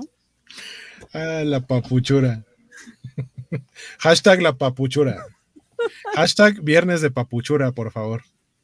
Ahora no fue viernes de guarradas, ahora es viernes de papuchura. Tenemos de papuchura. Este, tenemos que esta serie de socios y sabuesos, eh, protagonizada por Josh, Josh Peck, eh, el famoso gordito de Drake y Josh, que ya no es más gordito y ahora es el papucho de, de, esa generación. Eh, pues sí, justo como que, que, bajó de peso y perdió la gracia y el hombre ya se siente, ¿qué decías, hueco? ¿Que nadie lo merece? Pues es que eso es, por lo menos es la impresión que me daba, o sea, desde que uno creería que de la dupla Drake y Josh, Drake Bell era como el alzadito y que Josh era como el buena onda con el que podrías, sí podrías llevarte y ser su amigo. Y en la vida real, por lo menos, insisto, es la impresión que me da, fue todo lo contrario. O sea, empezaron a tener broncas de que no se llevaban bien ya terminada la serie. Y, si no se sabían el chisme, pues el chisme es que cuando Josh Peck se iba a casar, pues no invitó a Drake Bell a la boda. Y Drake Bell sí puso así como de, ah, bueno, pues el mensaje fue muy claro, ¿no? Y, puso algo como adiós hermano o hasta siempre hermano, una cosa así. Y estuvieron peleados por bastante tiempo, hasta donde sé, creo que sí como que se reconciliaron o algo así, pero vaya, Josh Peck sí trató de irse como hacia la parte seria de la actuación, de, eh, de, ser un actor, o sea, que no, no, quedarse nada más con, ah, es Josh el de Drake y Josh. Eh, y pues tuvo esta, esta gran oportunidad con con un reboot, remake, re algo de eh, Turner y Hutch, que es la película Socios y Sabuesos que hace muchos años hizo eh, Tom Hanks, eh, que, que, según recuerdo era de las que pasaban en, la trilogía o permanencia voluntaria de Canal 5, cuando mezclaban películas, o más bien, pasaban películas que eran como del mismo tema, pasaban esta y, y el agente canino eh, porque eran de policías que tenían, como, que tenían como compañero a un perro. Que, según recuerdo era una película bastante bonita, bastante divertida. La verdad es que no le entré a esta serie, pero pues decidieron darle crán después de apenas una temporada. Entonces, pues Josh Peck, por lo menos en este sentido, se queda sin esa chamba y pues a ver qué otros proyectos le depara el destino. Pues, sí, que la verdad es que yo no había visto esta serie en, en, Disney Plus. Eh, no, no sé si tú sí la seguías, pero eh, de por sí yo no fui fan de la, de la película original. Eh, en general, yo no soy muy fan de Tom Hanks. Y, y no, no, no me parecía que tuviera nada de gracia. Entonces, cuando lo había anunciado en Disney Plus dije, ah, pues igual perritos, igual al ratito le doy un chance y ese al ratito se extendió y se extendió y se extendió hasta hoy que, que vi que, que cancelaron la serie y es así de, ay, creo que mejor no la veo porque si resulta que sí me gusta mucho, me voy a arrepentir demasiado de no haber visto la primera temporada, entonces pues igual y mejor ahí le dejamos y, y, y ya no la vi, entonces pues qué mal por Josh, ojalá que escoja mejor sus proyectos y que si de verdad perdió el piso, eh, pues lo recupere, porque digo, tampoco es el gran actor, ¿no? O sea, no es como que lo que Hollywood, eh, México o Estados Unidos esperaba, pero eh, pues era simpaticón antes. ojalá que este, este, afán por tomar proyectos serios, como menciona Waco, no haya destruido lo que podría hacer de su incipiente carrera y a ver si lo veremos por allá eh, próximamente. Estoy leyendo que es más una como secuela, que su personaje es hijo del personaje de Tom Hanks. Pero sí, iba a decir, si Tom Hanks eh, tiene hijos, pues lo hubiera hecho hijo de Tom Hanks, pero a estas alturas el hijo de Tom Hanks ya se ha de ver bastante betarrón. Entonces, no sé, no sé. La este película es del 89 y si no me equivoco en la película no tiene hijos. Así que tendría que ser un hijo como de 30 años, tal vez. Este, pues, O sea, creo que Josh Peck está en la edad adecuada para, para, para verlo interpretado. Y otra, otra parte, o sea, no solo la, la cancelan en Disney, en Disney Plus, pero eh, existe como el rumor de que no, eh, o sea, están tratando como de rescatarla en el sentido de que Disney va a hacer el intento de venderle la producción a otra cadena, que, que se la lleven a otra plataforma, o no sé si para televisión, pero está esa intención. De eso a que pase es otra cosa. Ah, bueno, entonces sí, sí vale la pena que vea la primera temporada si me gusta, porque igual y servirá de, ah, miren, de repente subieron los números, sí, sí, vamos, vamos a venderla, la vamos a vender bien, sí, claro. Pues mira, el coprotagonista de la serie es un perro y ya sabemos qué es lo que piensas tú de los perros. Eh, no, no, no sé, no, no sé, pero bueno, eh, la verdad es que no lo lamento demasiado, pero bueno, de, hecho no lo lamento nada, pero bueno, este, vámonos con, con, más comentarios que nos que Félix Farsa cambió el eh, canjeo recompensa en Twitch, que nos dice, por favor, guaco amigo, es un papucho con voz de Vader y esa es una gran combinación. Deberíamos de, vamos a hacer un... ¿Vamos a hacer un qué? ¿Un clip? Te muteaste, se te fue tu micrófono. Un clip, sí. Vamos a hacer un clip de eso. Ok. es un papucho. ok. Muy bien, me, parece muy bien. Muchas gracias, Guaco. Y gracias, Félix, porque con, gracias por, Félix por recompensas. Eh, pues ya saben, cuando quieran eh, hacernos hablar chistoso o cosas así, Pueden ir a Twitch a canjear recompensas. Nos dice eh, Spider Gamesh, Josh, Josh se ha metido a trabajar con cosas más arriesgadas o diferentes sin acosar menores. Sí, que Drake, Bell, Drake Bell se andaba vendiendo como, o sea, no dudo que el tipo sea eh, como muy accesible en el sentido de que de pronto empezó a escribir todo en español en su Twitter y a decir, ahora voy a hacer Drake Campana, o sea, como que muy jovial, como que muy buena ondita y muy accesible, pero pues de pronto salieron ahí unas acusaciones de que este, acosó menores y demás, y fue como de, ah, ¿cómo?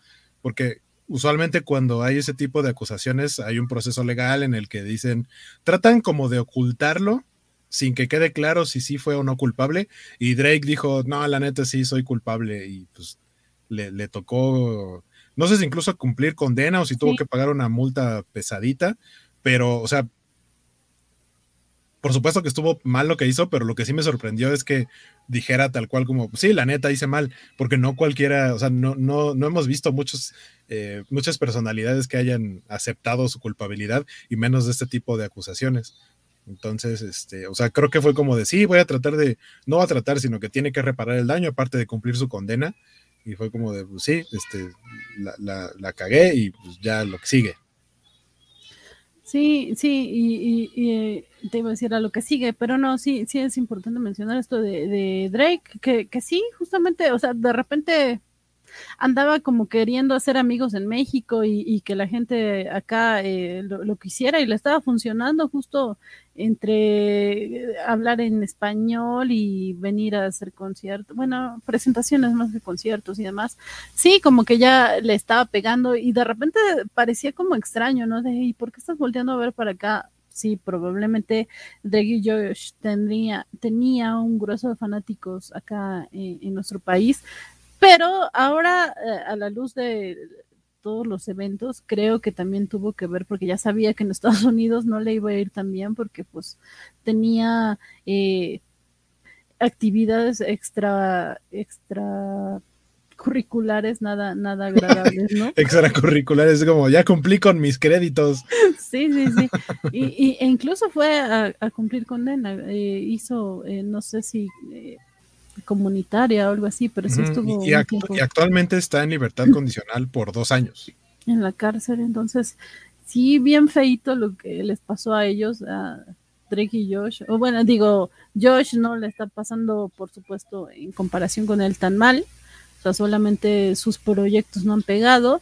Eh, pues Drake de plano sí, ¿no? Y, y Megan, que es esta otra chica, ay, Miranda. Miranda Cosgrove eh, ella podría decir que sí le está yendo bien porque ya tiene su refrito en Paramount Plus de, de iCarly. Sí, el revival de iCarly. Que, que pues eso dirías, ah, pues le está yendo muy bien, la gente la quiere ver, pero creo que tampoco es tan bueno, dado que ya tiene tantos años iCarly y, y la tuvieron que revivir y es en, la única cosa en la que a ella se le conoce, ¿no? La única cosa que le ha funcionado, que ha pegado, porque creo que intentó hacer otras cosas y, no tuvieron el éxito. Eh, Hashtag no le salió. en eh, a comparación de, su amiga Janet, eh, no, recuerdo que, eh, Janet McCurley, que hacía el personaje de Sam, y ella sí salió en otras producciones, salió en películas, salió... Es que, es que creo que, o sea, fue un fenómeno chistoso porque dentro de Drake y Josh, Megan, o sea, Miranda Cosgrove, era como el personaje que te caía bien porque era como mala onda, porque ahí lo pone Spider-Gam, es la jijiji, o la Yuwoki, porque había imágenes en las que se parecía a Michael Jackson. Eh, pero sí, básicamente era como, ah, Megan, Megan los va a hacer pasar un mal rato. Eh, y de pronto fue como, ah, fue tan, eh, tan popular o se volvió tan popular ese personaje que dijeron, vamos a darle una serie a Miranda Cosgrove. Pero el punto es que era ella la protagonista y no era un personaje como Megan. Y la convierten en Carly.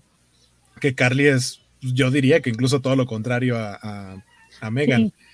Y la que termina siendo el personaje que destaca es la que es más parecida a Megan porque es como medio bully, como medio groserona y chistosa es el personaje de Janet McCurdy, de Sam, que finalmente después pasó lo mismo y le dieron su serie con, eh, con Ariana Grande, que era Kat, que Kat salió de Victorious, si no me equivoco. Eh, y tampoco pasó mucho para allá. Janet McCurdy más bien decidió alejarse de los medios. Ella sí ya, por eso no está en el, en el revival de iCarly.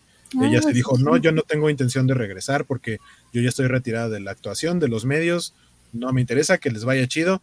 No sé si en algún momento a lo mejor la tengan como invitada especial o algo así, creo que estaría padre, pero ella dijo que no, no le interesa regresar. Que justamente creo que era la parte divertida de iCarly. Ah, fíjate, ese chisme no me lo sabía de, de de Sam que no quiso. Pensé que era solo, no le habían llegado al precio. Pero, pues no sé, yo he estado viendo más que nada trailers de iCarly y me llama la atención que, vi que le siguen haciendo eh, bromas a Spencer, así, y Spencer sigue siendo el patiño. Y, es, y Carly sigue toda, bueno, Miranda sigue en toda eh, esta dinámica que tenía iCarly, eh, la primera, eh, sí tiene que ser, es un revival, pero creo que en su momento iCarly pegó porque era novedosa, porque lo que Carly y Sam hacían era algo que no se hacía comúnmente, esto de transmitir y hacer tontadas como hacemos nosotros, pues ahora hasta nosotros en la covecha lo hacemos, y eso que habemos muchos rucasos, pero eh, ya no es novedad y, de repente, no sé, creo que debían haber intentado experimentar un poco, aunque también ya leímos ahí no sé quién decía, y aparte de lo que Mario comentaba, de que luego los experimentos no les gustan a los fans, entonces, pues, pues sí, eh, eso de iCarly, si alguien la está viendo, díganos qué les parece. Pero bueno, eh, nos dice eh, eh Spider Games, se parece más a su personaje de Escuela del Rock, muy realista. La Sam quedó traumada por esa parte de su vida, más porque siempre le pagaron menos, por eso su programa con Kat no siguió a pesar del éxito. Nos dice Félix que se retira, muchas gracias, eh, Félix, feliz viernes. Bye Félix, que descanses. Y, y, pues esperamos verte en el aniversario. Eh, y, pues también nosotros ya vamos a nuestra nota final, porque ya llevamos acá mucho tiempo y no me había dado cuenta, perdón, Cuaco. Avísame. Avísame. No, pero yo estoy consciente de que, que, estos programas duran más de dos horas. Ok, muchas, muchas gracias por eso, porque eh, nunca es la intención, chicos, nunca es la intención. Y ¿A qué hora se supone que son los cómics de la semana? Sí, justo, llaman los cómics de la semana, entonces, eh, pues sí, sigamos rápidamente, démosle prisa a esto. Vamos con la, con la última nota que aparte es, pues es la nota más seria, la nota más seria de todo el programa, que una persona que asistió a la eh, convención de anime de Nueva York dio positivo para la nueva variante Omicron eh, Sigma per se, no sé qué, que ese era, la, ese era el chiste de Futurama, el, planeta.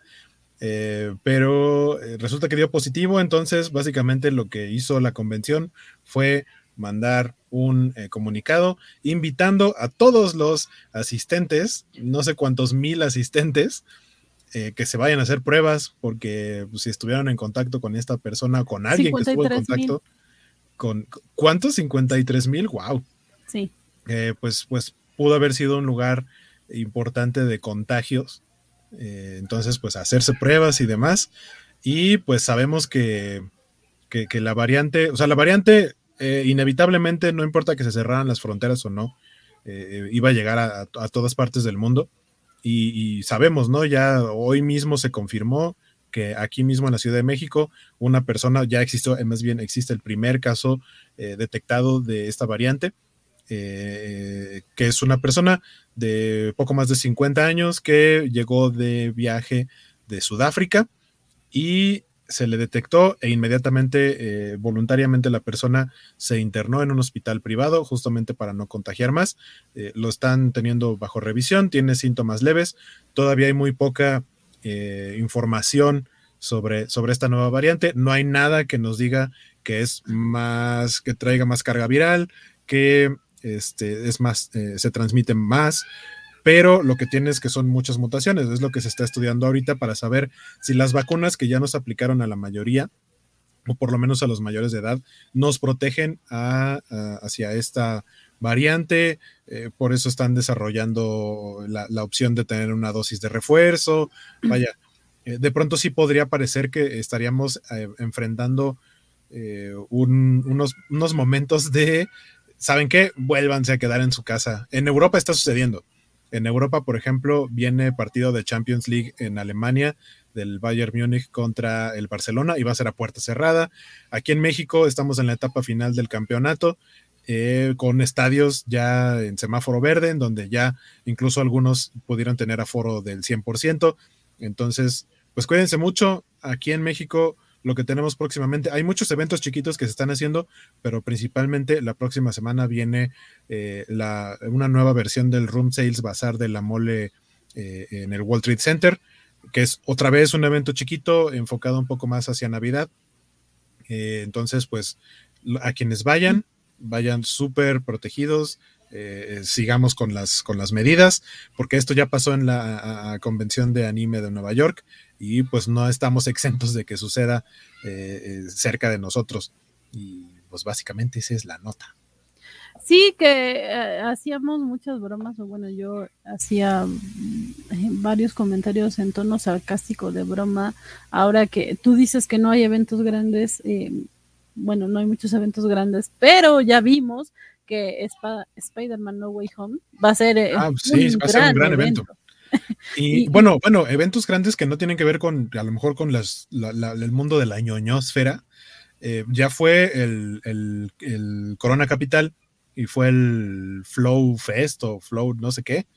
Eh, y esos dos eventos, vaya, a, mí lo que, lo que no me gusta de ese tipo de eventos, que los separan de eventos como, la, como una convención de cómics o de anime, es que en estos eventos que son de conciertos, pues tienes el permiso, eh, entre comillas, bueno, no, entre comillas, tal cual tienes el permiso de que si estás consumiendo algo, bebida o comida, eh, alimentos, tienes permiso de no traer el cubrebocas. Entonces, en esos eventos la gente todo el tiempo trae una cerveza en la mano. Mm. Y, de todas las historias y videos que yo llegué a ver de gente que fue a, ver a sus bandas predilectas, eh, la mayoría de la gente trae el cubrebocas en el cuello o hay incluso gente que no lo trae. Entonces, pues eso a mí sí se me hace todavía como bastante peligroso. El, cine hasta cierto punto es uno de los lugares eh, más eh, que más se cuida. Eh, nos anuncian mucho que si mantienen las puertas abiertas cada cierto tiempo, que están reciclando, no reciclando, sino más bien dándole continuidad al aire todo el tiempo.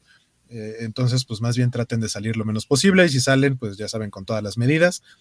Eh, y, lo que decía de la diferencia de esos eventos a los eventos como una convención como la Mole o como la, como la de Nueva York, es que sin broncas puedes traer cubrebocas todo el tiempo. No importa que convivas con mucha gente, el cubrebocas no te protege al 100% ni va a evitar definitivamente que no te vayas a contagiar, pero ayuda mucho más a estar en un evento en el que por estar consumiendo alimentos tienes permiso de no traerlo puesto y pues es todavía más peligroso. En defensa de esos eventos, como dice Spider-Man, eh, Mr. Max de la Fórmula 1, el Tecate Pal Norte, Y, los que mencionabas tú, es que generalmente esos eventos se hacen en espacios abiertos. Entonces, si bien es cierto que mucha gente trae el cubrebocas de adorno, pues al menos no están todo el tiempo encerrados. Acá en el cine, pues sí, eh, eh sí es cierto que tienen eh, eh, extremas precauciones con las medidas de seguridad, pero también eh, está esta cuestión de que puedes quitarte el cubrebocas mientras comes palomitas o tomas tu refresco y si eres de los que les encanta estar comiéndolo todo el tiempo, pues también estás expuesto todo el tiempo en un espacio que sí es cerrado. en general creo que sí lo resumes muy bien con el hecho de que tenemos que cuidarnos siempre y, traer el cubrebocas puesto la mayor parte del tiempo en donde sea que estemos, ¿no? Porque eh, tratar de salir lo menos posible y demás. Ya sabemos, porque no, no vamos a fingir, que la gran mayoría de nosotros, si no es que todos, vamos a ir a ver Spider-Man No Way Home al cine.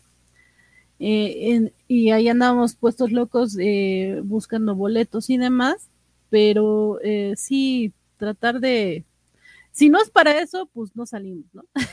o si no es para un caso totalmente extremo como ir a trabajar o alguna emergencia, pues sí, tratar de quedarnos en casa y seguir manteniendo, manteniendo las medidas de seguridad, porque por acá nos pregunta Mr. Max que por qué se supone que, bueno, quiero creer que eso es lo que quería decir, ¿qué se supone es tan letal la nueva variante? Eh, no, tampoco hay datos de, de letalidad, o sea, no es, no hay nada que respalde que, no hay ningún dato que nos diga que es más agresiva, ni que se transmite de manera más fácil, nada. O sea, solamente es una variante que está teniendo muchas mutaciones y eso es lo que preocupa a, los científicos, pero tampoco, o sea, no hay nada que lo confirme, pero tampoco nada que lo descarte. Por eso es que es un mejor síganse cuidando y en la medida de lo posible no salgan. Sí, y es, es justo eso. No, no se tienen eh, datos de esta nueva variante, solamente se sabe que o sea, estás estudiando una cosa y de repente te das cuenta que eso que estudiabas ya no es lo mismo, hay una cosa nueva, pues tienes que empezar con otros estudios para, para ver si, si funcionan las vacunas que ya existen. en lo último que me quedé, eh, Pfizer decía que, que su vacuna sí sí resulta efectiva para esta nueva variante. Falta que los otros laboratorios sigan haciendo estudios para poder confirmar lo mismo.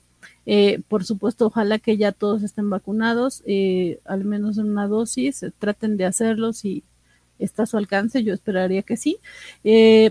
y pues eso, pues cubrebocas, salir lo menos posible y demás.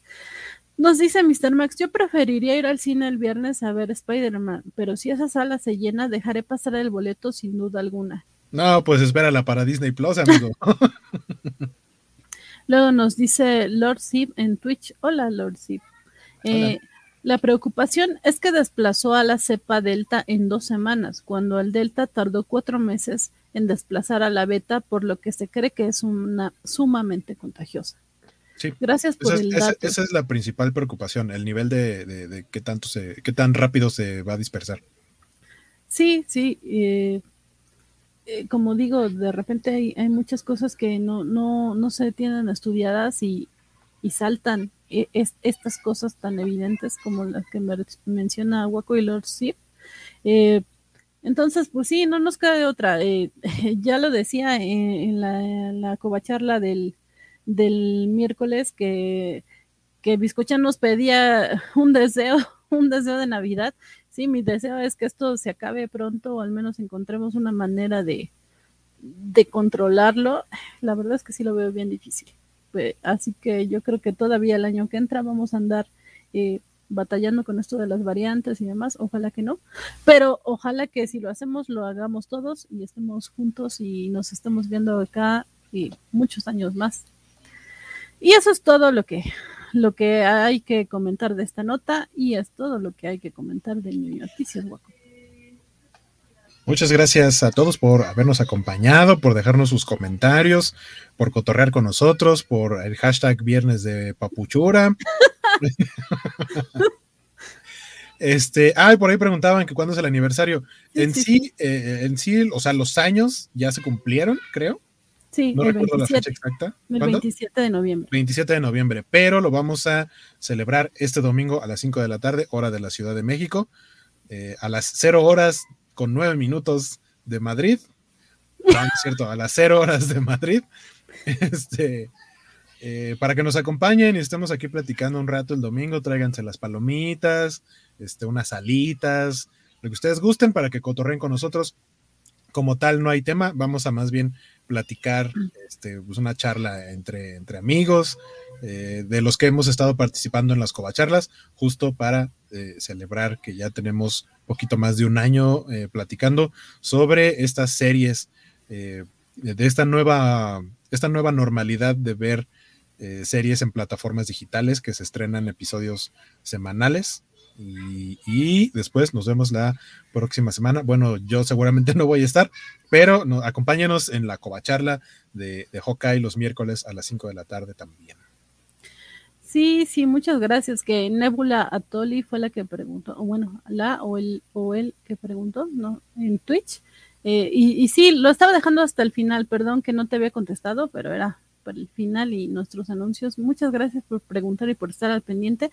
Eh, nos dice Bernardo Ortega, ¿incluirá las covacharlas de Invincible? Ejem. Sí, claro, Bernardo, si quieres. vamos, vamos. Eh, y nos dice, o ya le hacemos con que ese fue otro programa. Este, no, no, no, también, también son las covacharlas. Por supuesto, vente, vente el, el, domingo, el domingo. También ya estamos comprometiendo a Bernardo Arteaga porque él solito se comprometió acá al aire. Entonces sí, y yo siento que los comentarios de Bernardo Arteaga son más que nada para presionar porque inmediatamente después de nosotros siguen los cómics de la semana, el programa estrella de la covacha. Eh, así que, pues Según no, no, ellos. no inmediatamente, pero, pero sí eh, le damos acá este fin. Eh, pueden ir por sus palomitas, su refresco, su cena, eh, su, su, cobija o lo que quiera usted y este, esperar a los cómics de la semana con, con Bernardo Teaga, Valentín García, Francisco Espinosa, eh, Axel Alonso también ya nos dijo que andará por allá, no sé si alguien más eh, tendrán en los cómics de la semana, dice, y también se ríe Bernardo de inmediatamente, if only. Si tan if... solo. No se vayan a ningún lado, no le cambien de canal, espérense tantito, no sé cuánto tiempo vayan a tardar en arrancar los cómics de la semana, pero esperemos no sea demasiado esos de los cómics de la semana ya son todos unos rockstars. No sé si ya empiezan los... ellos cuando quieren. Cómics de la semana sin leer cómics, nos aventamos el programa. Todo puede. y nos dice Spider Games, ya como Bernie va a estar en Covachando, quiere estar en todos los demás programas.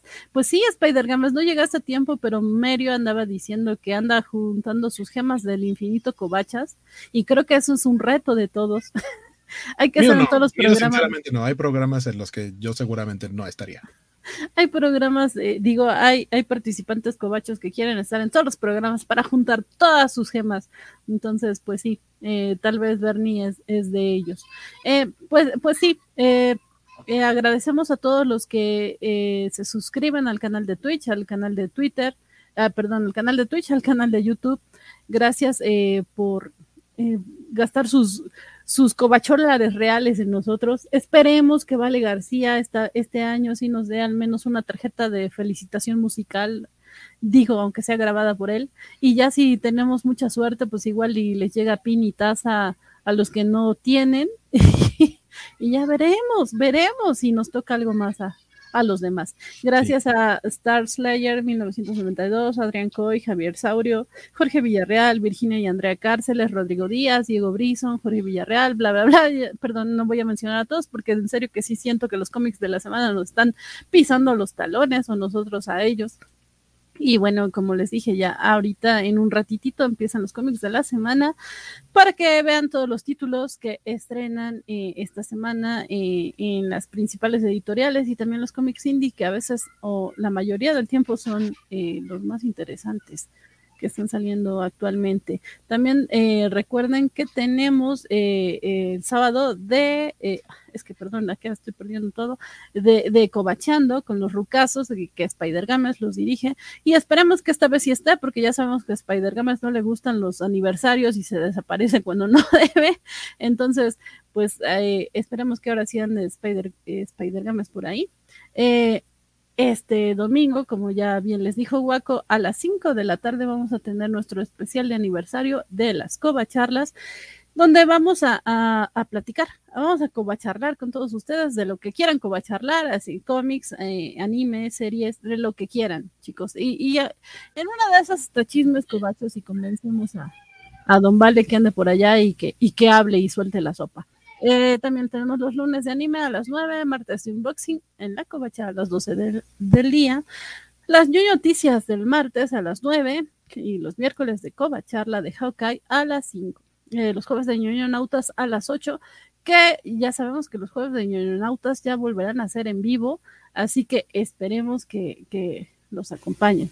Y nos dice Spider Games, eh, hasta la señora que vende gorditas en la esquina tiene pin y taza. Pues sí, sí, sí, ya sabemos. Hay que hablar con Vale García para arreglar esa situación. Mi, taza de la oficina es mi taza de la covacha. y, y, sí, acá eh, Guaco presumiéndole a Spider Games que él sí tiene taza. Y pues ya no, no, no diré más a Spider Games, pero tú sabes que yo también, yo también tengo. Pero bueno, este, pues muchas gracias a todos. Eh, Guaco, rápidamente, eh, si quieres, eh, canales. Sí, también tengo pin de Guaco, miren. Tengo unos cuantos. Por cierto, si van a andar en la mole, y voy a hacer una dinámica como en la mole anterior, y tengo algunos souvenirs de mi canal de Twitch que planeo revivir por lo menos en un par de ocasiones ahora en vacaciones de, diciembre, ahí explorando este, unos programas nuevos que descargué que se ven bastante interesantes. Eh, entonces, pues yo soy Guaco, me encuentran como Sky Guaco en todos lados. En Twitch, estoy como en twitch.tv, diagonal Sky Guaco. Ahí nos vemos en un par, unas tres semanas más o menos. Espero este, hacer, como decía, por lo menos un par. Y, ya veremos después porque el trabajo anda muy pesado. Pero, pero miren, mejor tener mucho trabajo a no tener nada de trabajo. Sí. Que, nos va a dar una buena cena de Navidad y, todos contentos eh, en casa. Eh, y pues nada, nos vemos el domingo. Buenas noches, descansen, no le cambien de canal, quédese a los cómics de la semana. De acuerdo, muchas gracias. Y yo quiero pin, yo quiero pin de, esos de Skywalker también. Este, yo, yo era suscriptora. Nada más es que dejó de existir este, la actividad en el canal, pero yo era suscriptora. No sé, no creo ir realmente a la mole, pero bueno, e, esas ya son otras cosas. Eh, Sí, yo soy Elizabeth Ugalde, me encuentran así en Twitter principalmente, aunque he andado poco activa últimamente por lo mismo que dice Waco, trabajo, ya saben chicos, trabajo porque pues si no, no, no, no comemos. y bueno, nada, eso fue exageración. Pero bueno, eh, gracias a todos por vernos, gracias por seguirnos, por